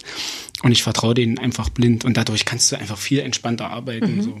Das ist ja auch, wenn du zeichnest, du kaufst ja auch im Endeffekt immer den gleichen Bleistift. Du probierst ja dann nicht jedes Mal einen neuen Bleistift aus. Ja. Irgendwann, Äh, auf der Seite von Cheyenne, äh, da gibt es so ein kleines Interview ja auch mit dir, da sagst du auch, dass es für dich, also dass du das Gefühl hast, oder ich weiß nicht mehr, wie du es genau gesagt hast, aber es entspricht deiner Generation, ähm, dass man einfach mit einem Werkzeug arbeitet, ohne jetzt noch wie früher die alle Kenntnisse über dieses Werkzeug zu haben, was weiß ich, Nadeln, Löten, die Maschinen einstellen und sonst was. Genau. Ähm, und ist es für dich so eine Modernität auch, mit so einer Maschine zu arbeiten? Ja, also wie gesagt, ich äh, habe da, ich habe vorhin mit Sebastian kurz drüber gesprochen, aus welchen verschiedenen Aspekten ein Tätowierer besteht. So, Ja. was gehört alles zu deinem Job? Und klar gehört Tradition da auch dazu und ist für viele auch wichtig. Aber ich habe dafür vielleicht andere Punkte, die denen nicht so wichtig sind, wo ich mich jetzt auch nicht messen will. So, ich habe einfach keinen großen technischen Anspruch. Ich will nicht Maschinen selber bauen können. Ich will keine Nadeln löten können. Ich will das einfach alles nicht können. Ich weiß, dass es dazugehört und dass es manchen Leuten extrem wichtig ist. Das respektiere ich auch. Aber mir ist es einfach nicht so wichtig. Ich will eine Maschine, die funktioniert. Wenn sie kaputt ist, schicke ich sie ein, lasse sie mir reparieren. Das verteufeln Leute. Manche verstehen es. Ist mir Boogie. Aber ich bin der Meinung, der Beruf ist so komplex. Du kannst nicht alles da dran 24-7 feiern. So. Mhm. Und das ist für mich so ein Aspekt. Ich habe auch als Kind nie mit Autos gespielt oder mich für Mopeds interessiert oder so. Das war einfach eine Sache, so das hat mich nie gecatcht und Mhm. deswegen kann ich ganz, Überzeugt. ganz überzeugt sagen, das ist eine Sache, die ist mir einfach nicht wichtig. Finde ich auch einen wichtigen Aspekt, noch nicht diese Suche da im Markt immer wieder das ausprobieren, sondern einfach mal in die Tiefe zu gehen mit dem, was du hast. Ja. Gehe ich voll mit. Warum hängt in eurem Studio so eine ähm, Aufhängung für Bodymod, äh, für Suspension ähm, Sachen? Das ist äh, im Diamantes-Bereich so, okay. und äh, die hat da jetzt schon eine Suspension gemacht Mhm. und die, wir haben halt hohe Wände, da ist ein fetter Deckenträger, da haben wir uns jetzt so zwei Points reingemacht Mhm. und die will das halt anbieten, weil unser Plan davon ist halt, dass das Ganze halt komplexer ist als ein Tattoo-Studio. Ne? Mhm. Das ist ja mit der Größe wachsen die Möglichkeiten und mit den Möglichkeiten wachsen die Connections, dadurch entstehen neue Möglichkeiten. Ja. Das ist so meine, ich, ich feiere das halt, wenn einfach so ganz viele verschiedene Sachen aufeinander einprasseln, dabei entsteht irgendwas oder so, du musst nicht mehr zu einer Suspension irgendwo hingehen, sondern du holst sie dir einfach äh, neben deinen Arbeitsplatz, weil der Platz einfach da ist. So. Ja. Hast du da noch irgendwie, also hast du da auch ein Fable für oder gibt von dir eine Mm, ich wollte es dazu? m, eventuell am Rücken mal versuchen. Mhm. So, ich habe jetzt das erste Mal richtig zugeguckt. Das war halt schon ein bisschen äh, gehobener. Als sie das gemacht hat. Na, das waren ja mehrere Leute. Das Ah, ja. war, das waren glaube ich fünf Stück oder so. Und der war auch ein ein Typ dabei, der hat sich so an den Knien und an den Schultern so in der Hocke suspension lassen, wenn man das so sagt, weiß ich gar nicht. Und dann in so einem, ja, in so, in so Keine einem. Kreis die ganze Zeit gedreht und dann hat er da irgendwie anderthalb Stunden abgechillt. Das, war ich auch so, okay. Also es ist einfach so eine Szene, da lasse ich mich drauf ein, äh, weil ich mich selber ja nicht, ich will mir mit, nicht mit Scheuklappen durchs Leben gehen, aber gucke halt, wie weit äh, ich Bock drauf habe. Wie gesagt, es wäre bestimmt auf jeden Fall mal eine interessante Erfahrung, das zu machen, vielleicht so am Rücken oder so und vielleicht drehe ich dann total durch und will nur noch Suspension Nur noch überall im haben. So, Raum genau, komm heim und warte gar nicht, bis ich die Hose aus habe, sondern hänge mich Ja. sofort irgendwo hin. Aber das entsteht, keine Ahnung. Also bei der ersten wollte ich jetzt erstmal zugucken, wollte wissen, was geht da auch ab. Ich wollte auch mal sehen, wie stechen die so einen Haken da durch. Also es ist Mhm. ja schon relativ Sie hat das, ähm, also deine Freundin hat es an einem Rippenbogen ja, gemacht, jetzt von den ne? Rippen. Und das war schon, boah, da tat's mir schon weh, als, sie, als ich nur diese Haken da drin gesehen habe. Und Mhm. da sich dann dran zu hängen, das war schon hardcore. Ohne jetzt sie nicht fragen zu können, ist jetzt ein bisschen blöd, aber kannst du kurz erzählen, wie sie es empfunden hat? Es war extrem schmerzhaft. Sie hat jetzt auch eine ganze Weile keine Suspension gemacht. Und so voll durchballern konnte sie es auch nicht und genießen, weil das hat halt ein bisschen die Lunge in die Organe reingezogen, dieser Mhm. Schmerz. Und ja, hätte, hat sich dann ein bisschen geärgert, hätte es lieber am Rücken vielleicht gemacht, aber war auch stolz, dass sie es überhaupt sich da getraut hat und durchgezogen, aber so ist er. Aber kann man vielleicht in Zukunft quasi bei euch machen? Ja, erleben. jeden Ja, spannend. Ich habe gehört, dass dieser Wundschmerz danach auch ziemlich lang ist. Also dass das, das heilt lange. Ja, ich hab bis halt auch so eine- ist. beschissene Wundheilung von mir selber und mein Immunsystem ist immer sofort so von allem so. Kann dann auch eine Woche Ausfall sein. genau, Ding. so Fieber wegen der Suspension. Ja, Oh, toll. fuck. Wie wird, äh, wie geht's bei deinem eigenen Körper weiter? Du bist komplett tätowiert? Äh, ich habe eigentlich jetzt außer die Rückseiten meiner Beine, so ich habe ein Frontpiece angefangen, das will ich mir jetzt endlich mal weitermachen lassen. Mein Rücken ist jetzt fast fertig. Die eine Rippe will ich mir demnächst mit Danne in Angriff nehmen und die andere mit Daniel. Nochmal, hi. ähm, ja, mein Ar ich habe halt hier und da noch ein bisschen Scheiße, die ich covern will und ein bisschen was, was man überarbeiten muss, aber. Gibt's den Koi noch von damals? Nee, der ist schwarz. Alles, der, der ist schwarz. schwarz. Der Koi ist schwarz, der ganze Asiam ist schwarz. Das war, äh, das fand ich dann irgendwann cool. Und da muss aber auch noch der Ellenbogen zum Beispiel, da ist noch so ein bisschen Muster, das sieht mal aus, als ob ich so einen weißen Ellbogenschoner habe. Aber ich habe irgendwie, auch gerade, wo ich einfach Diamante fragen könnte, hier kannst du mir das mal schnell wegschwärzen. Ich habe irgendwie einfach, ich hasse es, mich tätowieren zu lassen. Mir geht's dabei jetzt nicht ultra schlecht oder so, aber so diese Überwindung, dann den Tag dafür zu investieren mhm. und so. Von der Freundin, ne? man kann ja so viele andere Sachen machen, als ja. dann im Studio abzuhängen und sich genau. zu tätowieren. Kann ich Gibt's da so, also ähm, bereichert euch das, dass ihr beide den gleichen Job habt oder steht es euch im Weg oder in der Beziehung? Hatte ich erst die Angst, mhm. so, aber das ist halt wieder, was wir vorhin gesagt haben, so wenn du anfängst, dich die ganze Zeit zu vergleichen und zu messen und dies und das, so jetzt haben wir auch beide, machen wir noch viel mit Klamotten, aber wir sind da völlig entspannt. So, das ist jetzt sie ist jetzt auch niemand, der unerfolgreich ist oder noch in Kinderschuhen steckt, wo du die ganze Zeit so ein, oh, ich muss sie noch halb so mit ausbilden oder sie mich und mhm. weißt du, sondern sie macht ihr Ding. Keiner ist, ist der Lehrer für den genau, anderen. Genau, sie macht ihr Ding, sie ist happy, wir tauschen uns aus, wir machen auch Collabs zusammen. Ja. Und das ist völlig entspannt. Klar, guckt man schon, was macht der andere, aber nicht auf irgendeine Art und Weise, die einen irgendwie dann, die das Ganze in irgendeine Richtung zieht, wo man es gar nicht haben sollte. Mhm. Also da wussten wir vorher, was auf uns zukommt. Mhm. Die Hörerin hat nach der Love Story gefragt. Rückst du die raus? Oder bleibt die private? Ja, wir haben uns vor einer Weile kennengelernt, dann hat sie bei uns eine Weile tätowiert und Also auf Arbeit habt ihr euch kennengelernt? Ja, ja. Mhm. Das war schon immer irgendwie strange Energie so. Mhm. Und irgendwann haben wir uns dann getraut, der nachzugehen. Das ist natürlich auch viel äh, riskierst halt mehr, als ja. wenn du dich mit jemandem von außerhalb irgendwie mhm. einlässt. Ja, aber wer nicht wagt, der nicht gewinnt. Sebastian hat es jetzt schon eingeleitet. Wir kommen jetzt zu unseren Hörerfragen. Was nicht heißt, dass ich da nicht meine Fragen noch dazwischen mische. Heißt nämlich Oder nicht. Oder deine heißt nämlich auf keinen Fall. also wie schon vorhin erwähnt, wer, wer jetzt erst eingeschaltet hat, wo ich gerade sage, es wird ja keiner den Podcast vorspulen auf 55 Minuten. Ich höre immer erst ab Minute 54. Immer, ja, weil davor ist immer nur geplänkelt. Genau. Äh, genau, wir stellen jetzt äh, die ähm, Fragen, die reingekommen sind. Die wir sind, oder du? Wir. Ich. Die sind anonym. Ich weiß nicht warum. Ich kann jetzt nicht mehr sagen, das hat Casey 72 Das ist doch super, dass es anonym ist. gefragt. Ja, ist doch anonym ist besser, dann trauen sich Leute knackigere Fragen zu stellen. Genau. Ja, das stimmt. Ähm, wie sehr sind Tätowierungen heute mit Fashion verbunden? Extremer denn je, denke ich. Also siehst du ja auch im täglichen Netflix, mhm. bla bla, was man sich reinzieht. Selbst in Rewe-Werbung sind jetzt auch tätowierte Leute, so alles. Das ist halt eine, im Endeffekt eine Randgruppe, die jetzt irgendwie auch integriert wird, ne? Ja. Und äh, deswegen, also es ist halt trendy. Mhm. Und äh, wie sehr ist es oder seit wann ist es bei dir auch mit einem Modelabel verbunden? Wie ich hatte schon immer Bock, sowas zu machen. Mhm.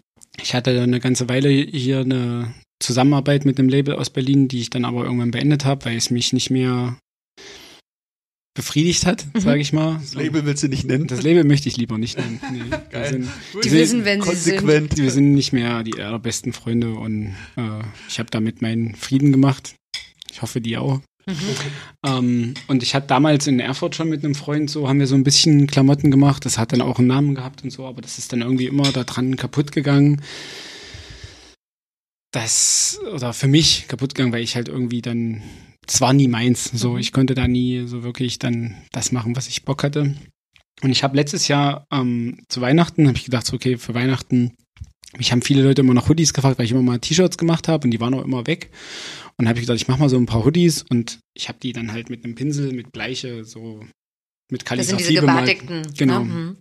Ähm, und da habe ich 20 Stück gemacht und die haben wir dann hochgeladen und da hatten wir so eine Nachfrage, die einfach bombastisch war und ich gesagt, eigentlich habe ich da schon Bock drauf. Und dann kam halt das Corona ja jetzt richtig nice dafür, um das aufzubauen. Ne? Mhm. Ne? Und das haben wir auch gemacht. Ich habe mich gefragt, als ich die gesehen habe, ob man jetzt mit so einem, ähm, also vor allen Dingen die mit, den Ble mit der Bleiche, also die ja so ein bisschen wie gebartigt sozusagen sind, ob man damit in eine Massenproduktion gehen kann oder ob. Es man die alle individuell anfertigen muss. Also Oder ob man eine Fabrik sucht, die dann. Nee, nee, die sind alle, also das ist alles handgemacht. Okay, also du hast jetzt nicht in Europa schon mal eine Fabrik gesucht, die jetzt die so Nee, wir haben uns jetzt, wir haben uns jetzt eine Fabrik gesucht, die unsere eigenen Rohlinge schneidert, weil Ah, ich cool. keinen Bock mehr Mhm. habe auf Kompromisse, Ja. was sowas angeht. So, ähm, bei Fruit of the Loom jetzt einzukaufen ja, quasi. Jeden, das geht mir alles auf den Ja. Sack. Also da, du guckst dir dann einfach einen Rohling an und denkst, oh, ich wünschte, der hätte Mhm. und dies. Und jetzt haben wir uns eine sehr kompetente Person gesucht, die uns so Muster anlegt und äh, da eine Connection zu hat. Und dann lassen wir jetzt unsere eigenen Rohlinge machen, auch so Fairtrade, vegan, Mhm. approved und also wirklich einfach ein gutes Produkt, aber es haben halt wir. So, es ist halt dann nicht nur das Alleinstellungsmerkmal, was ist draufgedruckt und was ist weggebleached, sondern auch der Schnitt und weißt Also Bündchenbreite und Kapuze Genau, oder also nicht. das und ist so schon sehr gemacht. aufwendig, ja, genau. Und dann werden die aber wirklich nochmal alle mit Genau, Hand. also die, die, die Stückzahlen sind dann halt von 20 hochgegangen und ich Ja. habe dann wirklich teilweise 100 Hoodies bemalt. 200 jetzt. Krass. Okay, geil. Ähm, Was kostet denn ein Hoodie, wenn der jetzt so selbst gemacht ist? Der, 130 bis 189. ja, wollte ich Ja. gerade sagen, das muss ja dann ein anderer Preis sein. Ja, ja, wie gesagt, also wenn ich die herstellen lassen würde, nicht, aber wenn du, das Ding ist, ich habe jetzt auch einen Waschraum dazu gemietet bei uns und zwei Waschmaschinen gekauft, um die halt auch bei uns waschen Ja, zu können. klar. Mhm. Und du musst dann auch wieder eine Person einstellen, die die wäscht, die die, also es ist schon ein Apparat geworden, mit dem man da dealen muss. Aber die Idee finde ich halt gut, dass da von diesen Massenware, Beliebigkeit aus China wegkommt zu Custom, aber im großen Stil. Stil, ja. genau. Ne? Also schön, schönes Mittelding. Ja. Und sind die haltbar? Deine Ähm, Designs, die da drauf sind? Ja, also Ja. Die, die waschen sich nicht weg. Okay. Also wir haben jetzt oft das Problem gehabt, dass manche mit zu viel Bleiche einfach, dass die, dass die kleine Löcher kriegen oder Mhm. sowas. Aber das liegt halt auch in der Quali vom Rohling. Ne? Ja. So, wenn wir dann die eigenen haben, die einfach so schwer sind und so fett gewebt und so hochwertig, dann Dann passiert, passiert das das nicht, nicht ne? mehr. Das kenne ich von den Domestos Jeans, wenn du das früher übertrieben Ja, hast. Alter, deswegen genau. Das ist ja wirklich genauso. Ja. Ähm, wie wichtig ist dir Geld? Ähm, das ist so eine Frage, wo ich irgendwie wusste, dass die kommt. Ja? Ja, irgendwie Mich hat die voll gewundert. Hä? Ja. Ich bin ja noch nicht so ge ge gebrandmarkt mit Vorbehalten euch gegenüber oder dir gegenüber, deswegen Also ich bin jetzt so, hä, warum ist die Frage? Für mich ist Geld einfach ein Medium, um was zu machen. Ich bin jetzt niemand, der äh, groß. Klar, ich kaufe mir auch gerne mal ein paar teure Klamotten und ein paar ordentliche Schuhe und dies und das. Aber ich hab meine Konten sind nicht so.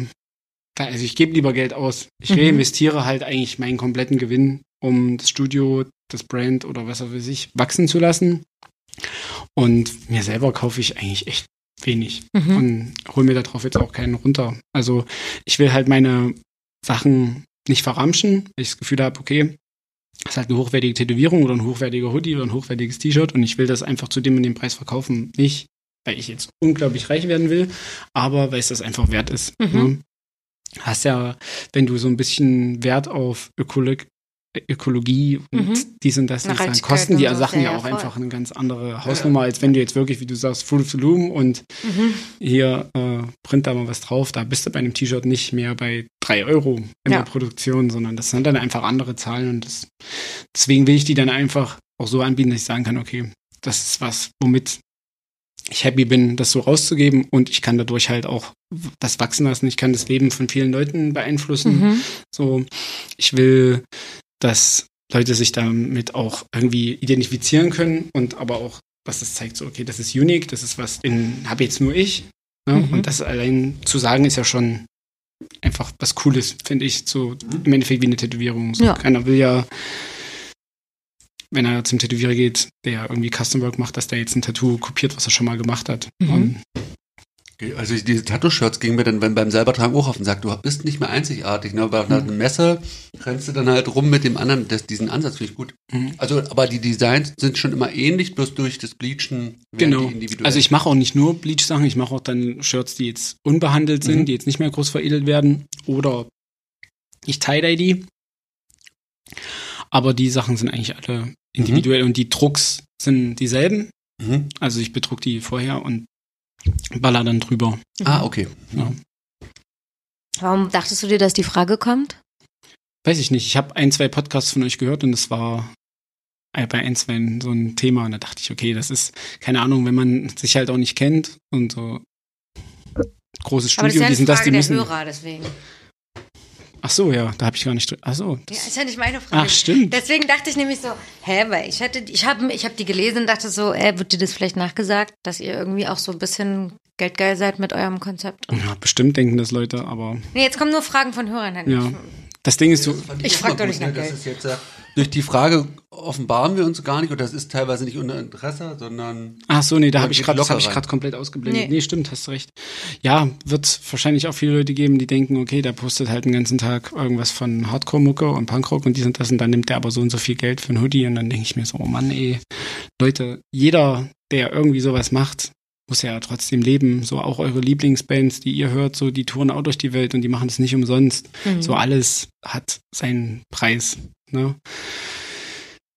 Ich, wenn so Leute sowas haten, dann sollen sie es haten, ist mir scheißegal. Äh, was war dein schönstes Projekt? Ich glaube, es ist Ähm. Tattoo oder alles andere gemeint. Mein schönstes Projekt. Also ich glaube, alles, so was ich gerade mache, diese ganzen drei Sachen zusammen, Mhm. mein Tattoo-Business, der Grimm und das Clothing-Label, Mhm. die Harmonie aus allen dreien, dieses Werk, was ich mir da so geschaffen Ja. habe, dieser, dieser Ort mit den Leuten, das ist so mein Baby. Das klingt schön. Hast du eine Planung, was berufliche Ziele angeht? Beziehungsweise kannst du dir vorstellen, nur noch Shopmanager zu sein? Nee, auf keinsten. Ich habe ja einen Shopmanager. Also ich mache im Endeffekt nur einmal die Woche mit dem Shopmanager einen Tag, wo wir Sachen durchgehen und die restlichen, restliche Woche bin ich Tätowierer. Und die jetzt in Zukunft will ich halt noch einen Tag, also ich will quasi nur noch drei Tage oder maximal vier Tage tätowieren und einen Tag dann halt noch unten Klamotten machen, weil ich muss halt die Produktion Ja. oder was heißt muss, ich habe halt Bock drauf, dass das halt weiter wächst und dass es weitergeht und da muss ich einfach Zeit investieren. So, wenn ich versuche, das alles nur noch so nebenbei zu machen, dann wird alles so ein bisschen scheiße. Mhm. Ich denke dann immer, wenn man einer Sache nicht genug Zeit widmet, dann schmeckt es irgendwie wie so ein Hamburger im Dönerladen. geiler Vergleich. Ähm, sollten Tattoos exklusiv und teuer sein oder gehören sie zur Subkultur und sollten bezahlbar sein? da sind wir wieder. Da sind wir wieder, deswegen. Aber vielleicht ist das dieses Hardcore-Szene-Ding. Ja, ja, total. Wie gesagt, das ist ja, das ist ja äh, das, womit viele Leute, die dann irgendwann ihr Hobby und ihre Leidenschaft zum Beruf machen und trotzdem den Hintergrund haben. Jeder verdient Geld und wie gesagt, mir ist es halt wichtig, ein Produkt nicht zu verramschen und mh, ich bin, wie gesagt, mit Halbtagssessions auch bereit, äh, nicht den ganzen Tag abzurechnen und so. Und wenn jetzt jemand nach sechs Stunden sagt, ich kann nicht mehr oder nach drei Stunden, dann berechne ich auch nie volle Sitzung. Also ich bin da schon kulant, Mhm. meiner Meinung nach. Aber leiste halt auch unglaublich viel Fläche in kurzer Zeit und Mhm. dafür, was ist bezahlbar? Was ist, Nach wem soll man was ist ne? also hast du da einen, einen A4-Blatt, wo jetzt drauf steht, dieser Strich kostet 1 Euro und Mhm. in der Punk-Szene sollte der 10 Cent kosten. Mhm. Finde ich alles Du Quatsch. meinst ja, diese Subkultur nicht mehr gibt, wie früher so Skinhead-Arbeiterbewegungen, die wenig Geld haben, sondern in der Punk-Hardcore-Kultur Mhm. gibt es viel Verdiener und wenig Verdiener. Ja. Das ist schwierig. Also ich habe hab Leute, die, die studieren, ich habe Leute, die machen das und das so und ich finde eigentlich mit jedem irgendwie einen, einen Deal. Wenn, wenn ich jetzt jemanden habe, der sagt, ich kann maximal alle zwei Monate 500 Euro aufbringen, dann ma machen wir das halt so. Aber, Aber dann bist du eher so, dass du sagst, wir finden einen Weg, dann ist es vielleicht Ja, ein halber Tag oder das Das das. natürlich äh, Fantasiepreise, nur. Beispiele. Ja, ich denke jetzt halt nicht, dass wir, äh, dass Tattoos lebenswichtig sind und äh, Systemrelevant eigentlich. Ja, also du, du kannst Tattoos ja jeder Subkultur heutzutage zuschreiben. So für jede ist es relevant, Mhm. aber es ist nichts, was du brauchst, um abends ins Bett zu gehen. Es ist im Endeffekt Luxus. So. Und wie gesagt, ich verstehe die Frage, ich verstehe, wo es herkommt, aber da muss man auch ein ganz kleines bisschen seinen Horizont erweitern und nicht immer nur denken, anti, anti, anti, anti. Mhm. Ja, oder wie du auch sagst, äh, drauf zu scheißen, was andere sagen, sondern Ja. einfach machen, wie du es willst. Welches Schwarz benutzt du? Um, das ist eine komplexe Frage. Ich benutze. Ich, das dachte ich mir, weil Philipp war ja auch schon so komplex mit seinen Ja, gut, schon, Schwarzen. ja, gut, ja. Ja. Ich benutze drei verschiedene. Ich benutze Eternal Lining Black für Lines. Das mache ich seit meinem ersten Tattoo und das Mhm. hat mich Noch nie enttäuscht. noch nie enttäuscht. Wählst du dann viel aus? nicht mehr. Mhm. Also wenn ich das Gefühl habe, dass ein never change a winning team, sage ich. Wenn ich das Gefühl habe, ich müsste mal was ausprobieren oder ich habe halt wirklich von jemandem, wo ich viel Vertrauen zu habe, wo ich viele Sachen gesehen habe, wo der sagt, ey, das ist noch, weil das Ding ist in der Blackwork-Szene, sitzt ja gefühlt jeder auf einem Weisheitsthron, was Schwarz angeht. So, jeder denkt dann so, oh, das ist das einzige Schwarz und das ist das einzige Schwarz. Ich bin da echt entspannt und denke mir so, die sind alle Copycats, diese Farbhersteller, die gucken alle, was ist in der Farbe drin, was ist in der Farbe drin, machen sich da gegenseitig nach. Und bei Schwarz geht es ja im Endeffekt nur um den Kohlenstoffanteil. Und der ist bei allen gleich. Also mir kommt es eher darauf an, wie sauber kannst du tätowieren, dass es halt wirklich schwarz aussieht. Mhm. Und ich arbeite, äh, das einzige Merkmal, wo, wo ich mich dran aufhänge, ist die Dicke. Mhm. Ich mag zum Beispiel Dynamic nicht, weil mir Dynamic zum Füllen zu flüssig ist. Ne? Das mag ich für Schatten, aber für Schatten ist es mir schon wieder zu dunkel, weil ich oft überschattiere. Mhm. Und deswegen nehme ich zum Schattieren Silverback, Stupid Black, weil das unglaublich nachhält. So, und wenn ich dann mal einen Hintergrund oder einen Effekt bei irgendwas zu dunkel schattiere, wenn es fresh ist, weil ich es einfach beim Tätowieren irgendwie so mache, mhm. weiß ich, okay, ich habe einen Pufferbereich, wenn es abheilt. Mhm. Und zum Füllen und zum Blackwork und sowas nehme ich äh, Intense Super Black. Das ist einfach schön dick. Und damit kannst du, tunkst du einmal rein und dann kannst du halt fast eine Minute lang durchschwärzen. Mhm. Das ist einfach für, weil ich tätowiere schon mit Schmackes. Also deswegen bin ich halt schnell. Ich habe immer das Gefühl, Leute, die schnell tätowieren, tätowieren meistens ziemlich sauber, aber auch ziemlich ruppig. So, also fühlt sich ruppiger an. Ne? Mhm. Wenn natürlich jetzt jemand dir da ein Porträt in die Haut haucht, haucht. klar tut das nicht so, klar tut das nicht so weh, aber dafür sitzt du dann halt auch zwölf Stunden und hast so ein gefühlt 13 mal 5 Quadratzentimeter. Außer bei Marvin Dick Menken. da war ich echt verblüfft. Also das ist wie gehaucht. Ich habe von Marvin ein Tattoo. Und ich fand, also hm. ich fand es echt krass. Ich war im Sommer bei ihm und dachte, krass, es fühlt sich an wie, als ob mhm. gar nichts war und war dann aber so super drin. Das ist mhm. auch mega abgeheilt. Okay, was bei mir eigentlich ganz gut auch immer ist. Aber da dachte ich echt so, Alter, ist ja krass. Ja. Hat der wirklich zu Ja, du hast da halt einen hohen Toleranzbereich. Ich glaube, beim, ja. beim wir sagen es halt auch nur meine Kunden, aber das liegt halt auch oft, was nimmst du für Nadelgruppen und so. Ich glaube mhm. nicht, dass Marvin mit einem 3er 025er Liner da reingeht nee. oder mit einer 5er Magnum. Mhm. Ich arbeite halt mit kleinen Nadelgruppen, weil es bei mir halt auf Details, auf sowas ankommt. Mhm ich habe immer das Gefühl, ein 17er Liner tut nicht so wie, wie eine Dreier. Das gibt nichts Gemeineres als ein Dreier Liner. Hm. Ja. Äh, hattest du den Podcast mit Drei Kreuze gehört? hm? Ja. Also hat sich da, ich weiß nämlich nicht mehr, was er gesagt hat, haben sich da die Schwarzeinschätzungen, decken die sich? Oder kannst, kann man jeden Blackworker fragen und wahrscheinlich sagt ah, einem jeder was anderes? Ich würde mir da eher Rat oder von jemandem holen, wo ich das Gefühl habe, der hat wenigstens ein bisschen Ahnung, wovon er redet. weiter. Gruß an Philipp. Inwieweit beeinflusst Veganismus deine Arbeit? Äh, hast du zum Beispiel auf Schweinehaut geübt? Fand ich auch ganz spannend. Und ich habe dazu die Frage mir aufgeschrieben, ähm, steht diese ganze Sache mit Cartridges bei der Cheyenne und so auch ein bisschen gegen so Umwelt und Nachhaltigkeit? Mhm, da haben wir jetzt auch, also da würde ich jetzt einfach mal aufspringen. Mhm. Da habe ich mit, mit dem Chris schon jetzt ein paar Mal drüber gesprochen. Aber es ist natürlich für so ein Unternehmen halt schwierig. Ist Chris von Cheyenne? Hm? Größe? Ist, ist mhm. halt so schwierig für so ein Unternehmen so einer Größe mit so mhm. viel Responsibility halt so einfach umzuswitchen und sagen, mhm. okay, wir gehen jetzt auf.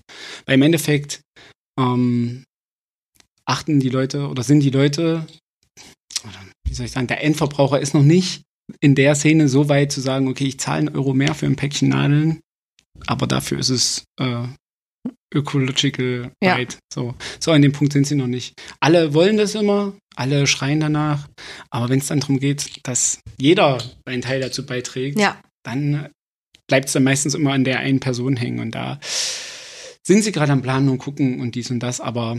Aber auch die beschäftigen sich damit. Naja, ja. also ich glaube, jedes große Brand heutzutage beschäftigt sich damit. Das mhm. ist ja, äh, wärst du ja komplett hinterm Mond, wenn du das nicht machst. Ja. So, Nachhaltigkeit.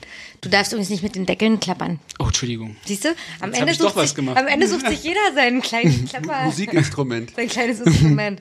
äh, genau. Und hattest du auf Schweinehaut geübt? Habe ich tatsächlich. Warst ja. du da schon Veganer? Nee. nee ne? Ich bin seit viereinhalb Jahren jetzt vegan. Also mhm. eigentlich bin ich so nach Berlin gezogen und dachte, okay, wenn dann ich nach Berlin ziehe, dann mache ich Vollgas, vegan und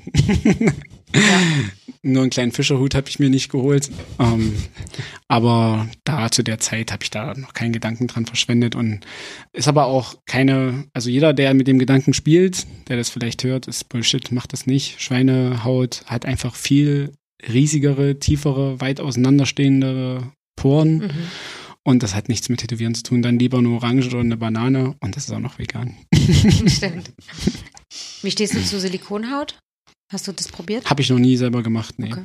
Also ich bin eher so direkt fang mit dem Medium an, weil das Ding ist, sich in eins reinzudenken ist schon schwer und es ist halt trotzdem irgendwie nichts wie Haut, habe ich das Gefühl. Ich habe noch so eine Silikon, so ein Silikongesicht, mhm. so wo es diese Hände und Arme und Nackkatzen und so von gibt. Da habe ich ein Gesicht noch rumliegen, das habe ich aber auch noch nie tätowiert. Das wollte ich mir mal machen für Convention, um das dann in so einen schwarzen Rahmen zu ballern. Ach so, ja. ja. Aber habe ich auch noch nicht gemacht. Stimmt, das habe ich noch rumliegen. So eine Skulptur. Ja, so eine, das ist halt so eine Silikonfratze. Also es ist auch echt gruselig, weil ja. die sieht halt auch so aus, als ob sie die Augen so zu hat und so. Ja. ähm, was denkst du über Eyeball-Tattoos? Hm. Finde ich nicht clever. Ich denke, das ist einfach alles noch nicht so weit äh, erforscht mhm. oder Erfahrungsberichte. Keine Langzeitberichte. Gibt es einfach, also ich weiß nicht, ich würde es nicht machen. Ich, wenn, wenn das jemand machen will und denkt, er hat da genug recherchiert, er soll das machen, mhm. soll das tun. Ich denke, dass in dem Auge ein Druck, ein Flüssigkeitsverhältnis und so weiter und so fort herrscht. Und wenn du da was reinbringst, entsteht irgendwas, mhm. was halt vielleicht nicht gut ist. Vielleicht nicht gut ist, aber ich, wie gesagt, ich bin da offen, wenn das jemand machen will, aber mein Ding ist es nicht. Ich denke halt nicht, dass man es, wenn man auf seine Augen angewiesen ist, mhm. also da ist bei mir so eine Grenze, wo es halt in Richtung Gesundheit geht, ne? Wo ich sagen würde, okay, weiß ich nicht. Mhm. Sieht bei manchen cool aus, klar, aber ich weiß nicht, ob es mir wert wäre. Aber du hast mit Bodymod-Szene eigentlich gar nicht so viel zu tun. Ne? Ich habe mir jetzt mein erstes Cutting machen lassen. Das war das, aber so. manche kommen ja so aus dem Blackwork, Bodymode ist verbunden, aber bei dir ist das, wie ich heraushöre, immer nicht so. Hm? Nee, ich hatte mal zwei Piercings. Das war's also. ja, und das ist, ist äh, rausge, und Tunnel. rausge, wie mit, ich stelle mir mal vor, das ist wie mit einem Linolmesser. Nee, der hat das, das, äh, der hat das so, äh, ja, mit einem Skalpell, mhm. der so zwei Bahnen geschnitten und dann die, das hochgezogen und dann da so drunter lang geschnitten, dann das so ganz langsam abgezogen und. Ach, krass. Es war aber okay, also das, der, ja, das ist jetzt ein Monat, zwei, zwei Monate alt.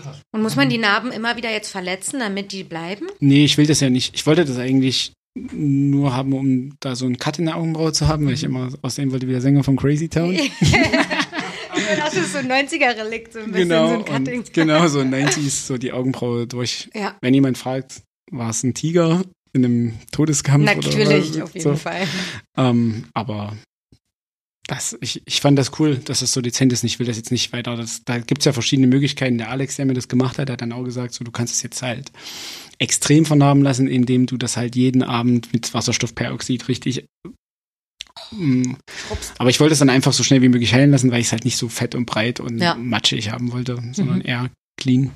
Mhm. Ja.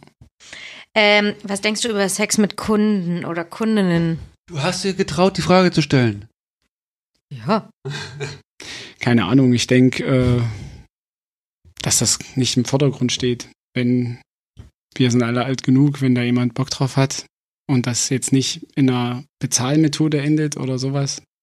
Es mhm. ist, das ist, das ist eine Sache, die finde ich nicht cool, aber ansonsten keine Ahnung. Ach so, du meinst damit auszugleichen? Ja, quasi. auf jeden Fall. Also Mit wenn Naturalien dann, zu bezahlen. Aber pff, weiß ich nicht, so da Manchmal lernt man sich dadurch erkennen oder mhm.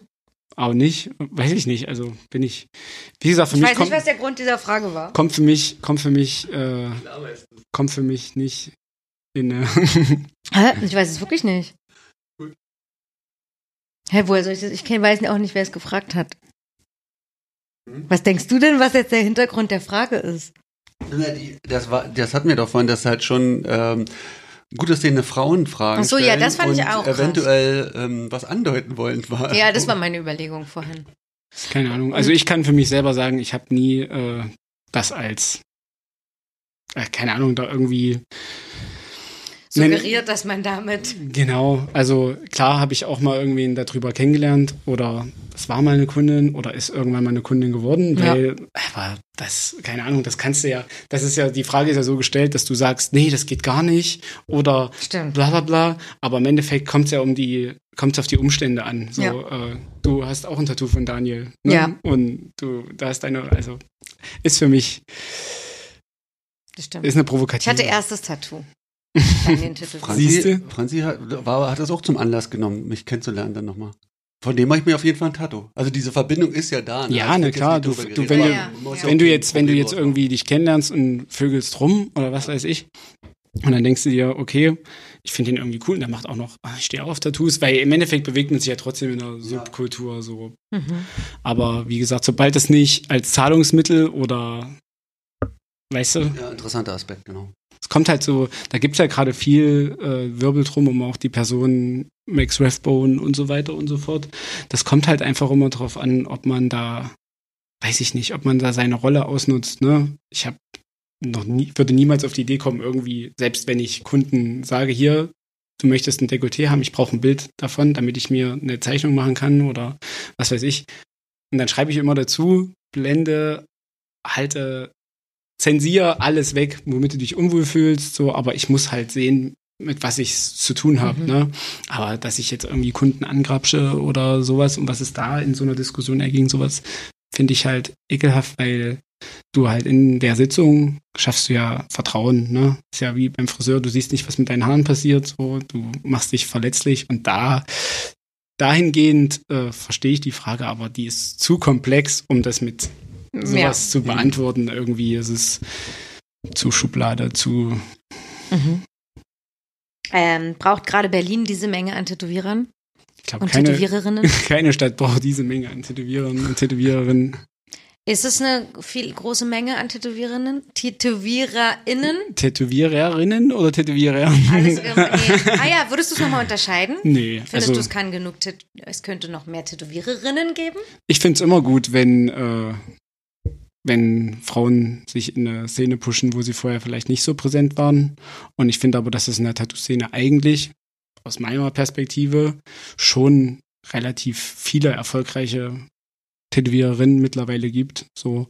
Und ich kann, ich kann das halt nie aus einer Perspektive von einer Frau sagen, aber zum Beispiel Melissa war Mhm. ja meine Azubine, unsere neue Azubine ist auch eine Frau, die Paco. Und ich habe da, also für mich existieren diese, diese Dinge so in der Form nicht, dass ich jetzt sage, die, oh nee, mit Frauen hast du immer nur Stress, die sind immer, die haben immer ihre Tage oder bla bla Mhm. so. Das finde ich Schwachsinn. So, ich finde es tatsächlich sogar anstrengender mit Männern zusammenzuarbeiten als mit Frauen.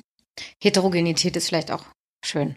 Auch Ja. in einem Team wahrscheinlich, ne? Ja, Finde ich zumindest. Aber äh, weil du das gerade sagst, dass du ja nicht weißt, wie das so ist, äh, also noch immer bekomme ich sehr, ich freue mich darüber, aber gleichzeitig denke ich auch immer, okay, es ist vielleicht einfach auch einfach doch ein Thema, auch in der Tattoo-Szene bekomme ich äh, nach jeder Folge bestimmt ein paar Nachrichten von Mädels, die dann schreiben, die sind Tätowiererinnen und das ist halt eben doch nicht so einfach und sie finden es voll blöd, dass der das und das gesagt hat und so. Also hm. gibt schon, habe ich das Gefühl, noch ja, sehr- ja, also ich sag, ich sag ja aus meiner Warte und da, wie soll ich sagen, das, was ich für mich machen kann, ich kann natürlich jetzt nicht mit meinem Standpunkt kann sagen, so für mich ist es so. Mhm. Das heißt ja nicht, dass es überall nicht Ja. anders auch ist. Ne? Ja. Deswegen sage ich ja, für mich spielt es keine Rolle. Ich, wie gesagt, Mhm. das ist klar, das gibt es immer. Aber wir sind abgedriftet. Also Berlin braucht aus deiner Sicht nicht mehr TätowiererInnen Mir ist, und Tätowierer. wie gesagt, ich glaube, keine Stadt braucht so viele Tätowierer, wie wir es hier haben. Ich weiß nicht, wie die Zahl gerade ist. Ich habe mal was von 30.000 gehört In Deutschland? in Berlin. Hm? Ich, hat, Keine Ahnung, ich Wie wüsste. Sebastian guckt. So. Wer sollte das doch zählen? Wie, Wer- wo ich hatte mal, ich hatte mal gehört, aber das ist halt auch wieder alles ohne Gewehr, ne? Da hat Quadron, ähm, die sind hier, die wollten so Werbung machen und haben halt, wollten so Flyer an Studios rausschicken und so Proben und Kram und bla bla bla. Und die sind dann irgendwie auf diese Zahl gekommen. 30.000, 1500 Studios. Also, es geht schon ab hier. Krass. Ich glaube, die Dichte ist, glaube ich, höher als sonst wo auf der Welt. Mhm. Vielleicht halt noch New York, Mhm. LA, sowas, so Metropolen. Ich hätte jetzt gedacht Barcelona und so. Ist irgendwie voll krass. Ich glaube nicht so viel wie hier, nee. Ähm, Wie reagierst du, wenn eine oder ein 20-jähriger Blackwork bis ins Gesicht haben will? Ein 20-Jähriger heißt 21 oder 29? Ähm, Stimmt, gut, ein 20-Jähriger. Ich glaube, es halt geht Also eher 20, darum, also- sehr jung, noch wenig Tattoos, aber schon wahrscheinlich. ich habe spiele tatsächlich schon, wenn ich das Gefühl habe, das steht in keinem Verhältnis, spiele ich schon ein bisschen die Elternfigur, der sie zuhören. Und sag dann auch mal so, also was wir vorhin schon hatten, ich werde jetzt niemanden, der schon den Brust, den Bauch und den Rücken und die Arme tätowiert hat, sagen, du darfst jetzt noch nicht den Hals machen, weil deine Beine sind noch leer. Mhm. So, das, das endet mein Tanzbereich. Aber wenn jetzt jemand kommt und du hast das Gefühl, okay, du bist noch so lost im Leben, du hast jetzt irgendwie drei Ausbildungen abgebrochen, hast du mir gerade erzählt und äh, guckst gerade, dass du irgendwie Eine dich von A nach. B, von A nach B schlängelst so. Ja. Und vielleicht solltest du irgendwie noch nichts machen, wo es halt vielleicht gesellschaftlich trotzdem noch nicht so anerkannt ist, auch wenn es Quatsch ist, dass du dir irgendwie eine Chance verbaust. Und dann habe ich auch das Gefühl, so, okay, ich finde es schon nice, diesen Gedanken, man muss sich so Stellen verdienen, ne? Man muss sich Mhm. den Hals verdienen, man muss sich die Hände verdienen, so indem man schon einfach viel Schmerz, viel Tattoos ertragen hat und gesammelt. Das ist für mich einfach ein Verhältnis. Also ich habe auch schon mal einen Kunden gehabt, der war 17, ähm, das werde ich nie vergessen, und der wollte, sein, hatte seine erste Sitzung dann bei mir, so eine Woche nachdem er 18 geworden ist. Und hat er mir so eine Woche vorher geschrieben, meinte, ey, äh, können wir da noch was Kleines an meiner Schläfe machen nächste Woche bei der Sitzung? Ich lasse mir nämlich morgen zu meinem Geburtstag noch ein umgedrehtes Kreuz unter das Auge machen oder sowas. Da ich gesagt, wenn du das machst, tätowiere ich dich nicht. und er hat das nicht gemacht, weil er hat schon mit Anfang 17 kam und hat sich den Termin geholt und er wollte unbedingt ein Tattoo von mir. Und dem habe ich dann erklärt, dass, es, dass er sich zum Obst macht. Ne? Ich sage, wenn du damit, du hast kein Tattoo und hast direkt was im Gesicht, ist ja, dann nimmt dich keiner mit ernst. Das ist so diese Reflexion von einem Teenager, ne? Mhm. wo man denkt, so jetzt macht man sich hart und jetzt ist man jemand und dabei macht man das genaue Gegenteil. So im Endeffekt lachen wieder nur alle über einen. Und das wollte ich ihm einfach ersparen. Er hat es dann auch verstanden und nicht gemacht. Und jetzt haben wir den Arm fertig, Brust angefangen und irgendwann habe ich ihm versprochen, machen wir's. Hm. Und ist es bei dir, also wäre das bei dir jetzt noch eine Überwindung, noch weiter bei dir in die Mitte vom, vom Gesicht zu gehen? Ja, also ich bin an meiner Grenze im Gesicht so angekommen. Ich will vielleicht noch mal irgendwann hier so auf die andere Seite der Kinnlinie einen kleinen feinen Schriftzug oder sowas. Aber ansonsten finde ich mein Gesicht, so wie es jetzt von der Platzierung und so weiter ist, eigentlich ausreichend. Warnst du deine Kumpels, Kollegen, Freunde? Also würdest du jemandem sagen, wie Marcel oder so, ey, Ja, mal langsam auf. Also habe ich oft die Gespräche mit ihm geführt, aber er hat halt seinen eigenen Kopf. Ne? Ja. Und schön ist, was gefällt. Also ich kann halt dann auch nur von meiner, ich rede ja dann eh aus einer, subjektiven, guck mal. Ja. gehe nicht zu krass in die Mimik, weil ich's, aber wenn er es schön findet, wer sagt ihm, mach's nicht. Mhm. Gerade ihm. Äh, warum hast du mit Fußball aufgehört? Das hast du, glaube ich, vorhin. Ach nee, du hast wahrscheinlich nicht gesagt, warum genau du aufgehört hast. Na, ich habe den, so, ich habe so ein bisschen die Leidenschaft dafür verloren, Mhm. weil es immer mehr kollidiert ist mit selbstständig sein, mit Tätowieren, mit eine andere Sache hat auf jeden Fall gerade einen größeren Platz in Mhm. meinem Leben, Herzen eingenommen und sind sich gegenseitig auf die Füße getreten. Also ich hatte dann oft Sessions. Das Problem war, ich hatte nie ein Auto und bin aber eigentlich damals in Thüringen immer so, also ich habe in Erfurt gewohnt, in Jena tätowiert und in Weimar Fußball gespielt. Mhm. Und das war immer eine Katastrophe mit dem Hin- und Herkommen. Ich saß mehr im Zug dann irgendwann oder in, irgend, musste mal irgendwie fragen, ob er mich fährt. Und das ging mir einfach übelst auf den Sack.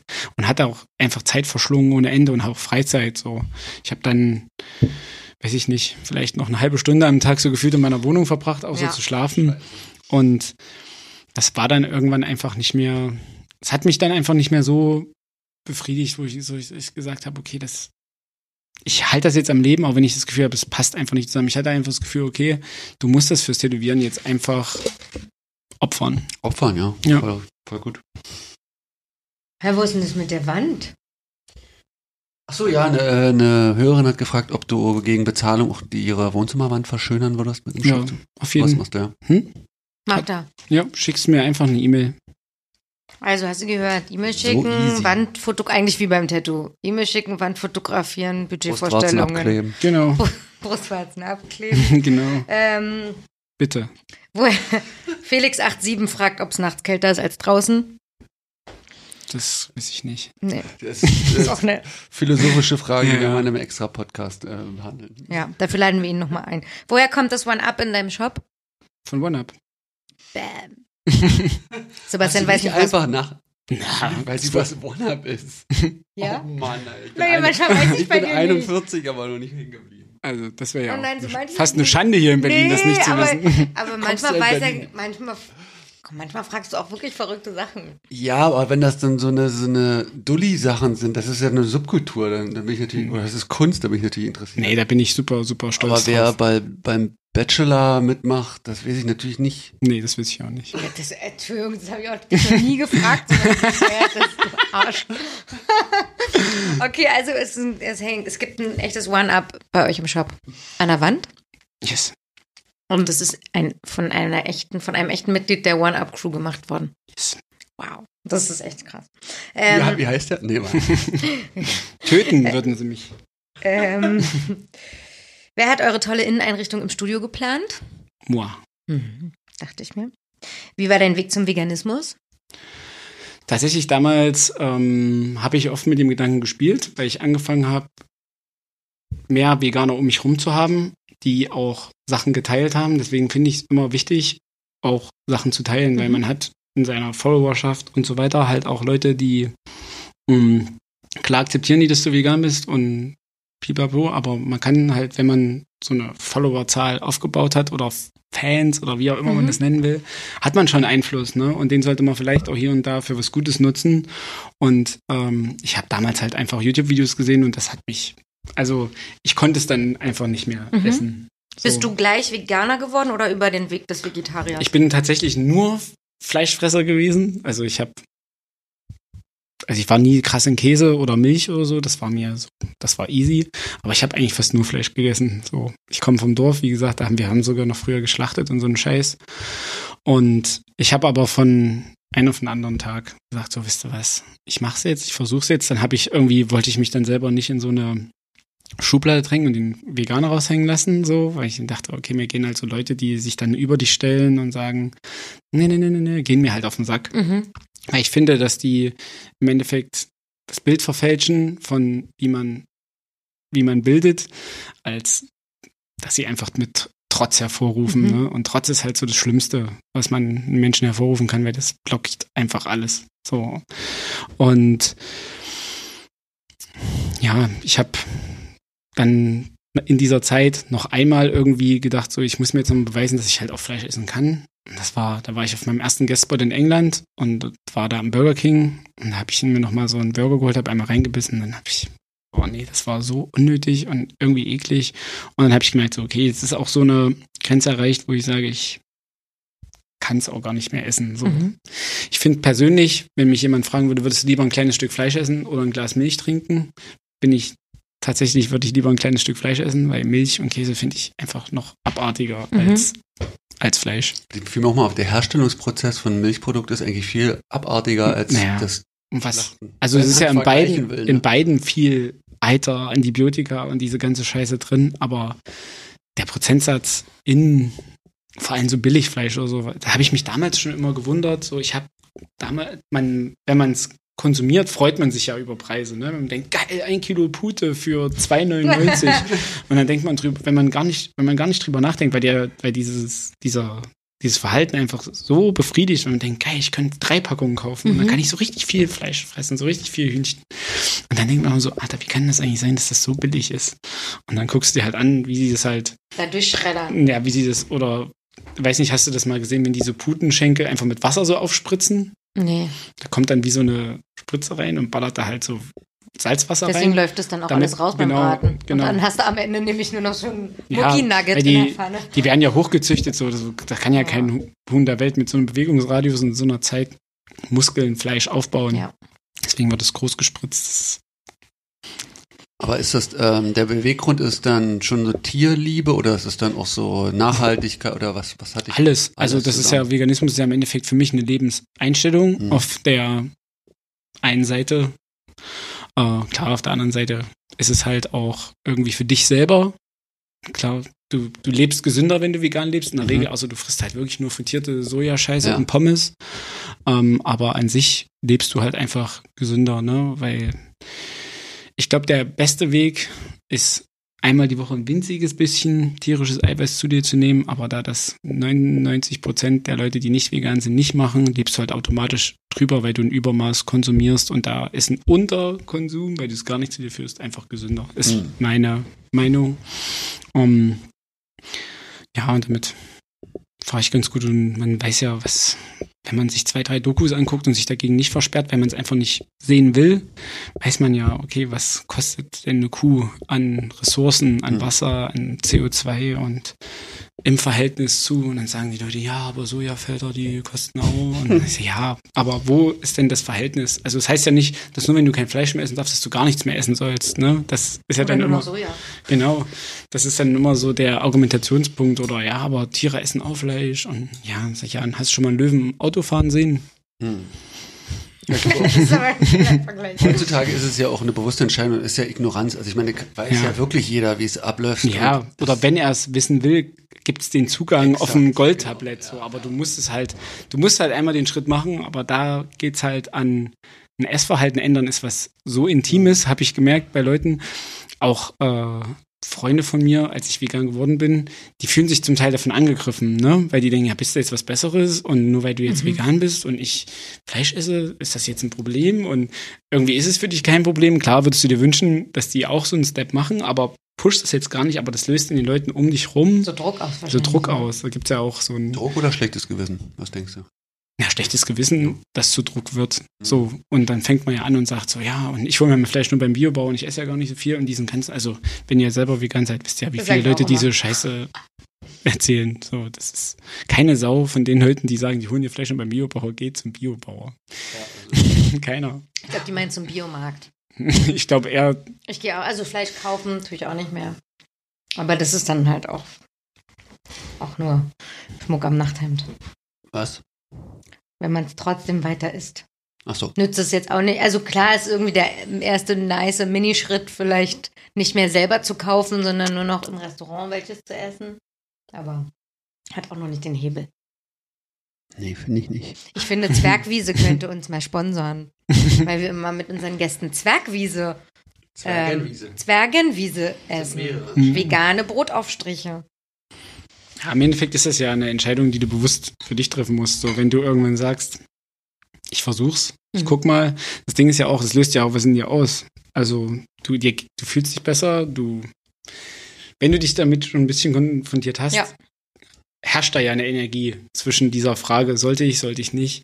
Ja. Und da kann ich immer nur sagen, versucht's einfach, sagt mal, mach, ich mach mal einen Monat ohne. Und meistens ist die Erkenntnis daraus, ach, krass, das ist ja gar nicht mehr so schwer. Und vor allem in der heutigen Zeit, also, ich weiß Man- nicht, Ja, aber es hilft schon, wenn man so Multiplikatoren um sich hat, die mal was kochen, die Mhm. mal, wie Sebastian und Franziska, äh, Franzi hat dann mal was gekocht irgendwie, dann war man irgendwie verwundert, boah geil, das ist Bolognese, so Spaghetti mit Polo, äh, schmeckt irgendwie Mhm. Ja, die mega Leute haben geil. halt Angst, dass du ihnen was So, wegnimmst, genau. dass du ihnen Geschmack und äh, Erlebnisse wegnimmst. Aber das Ding ist, die Ernährungsindustrie, die ist ja darauf auch eingestellt und die gibt dir halt direkt auch wieder viel zurück. Ja. Keine Ahnung, heute gibt's ja alles vegan. Ich habe am Wochenende veganen Lachsfilets gekauft. Die waren zwar scheiße, weil ich irgendwie auch keinen Draht zu veganem Fischersatz habe. Finde ich, hat mich bis jetzt alles irgendwie, aber ich war auch nie ein Fischfan. Mhm. So veganes Hühnchen gibt's ja mittlerweile oder Beyond Burger, Mhm. Beyond, Ja. das ist ja, also das essen selbst meine Kumpels im Laden, wenn die da sind, die nur Fleisch essen, sagen, Ja. okay, das geht schon klar.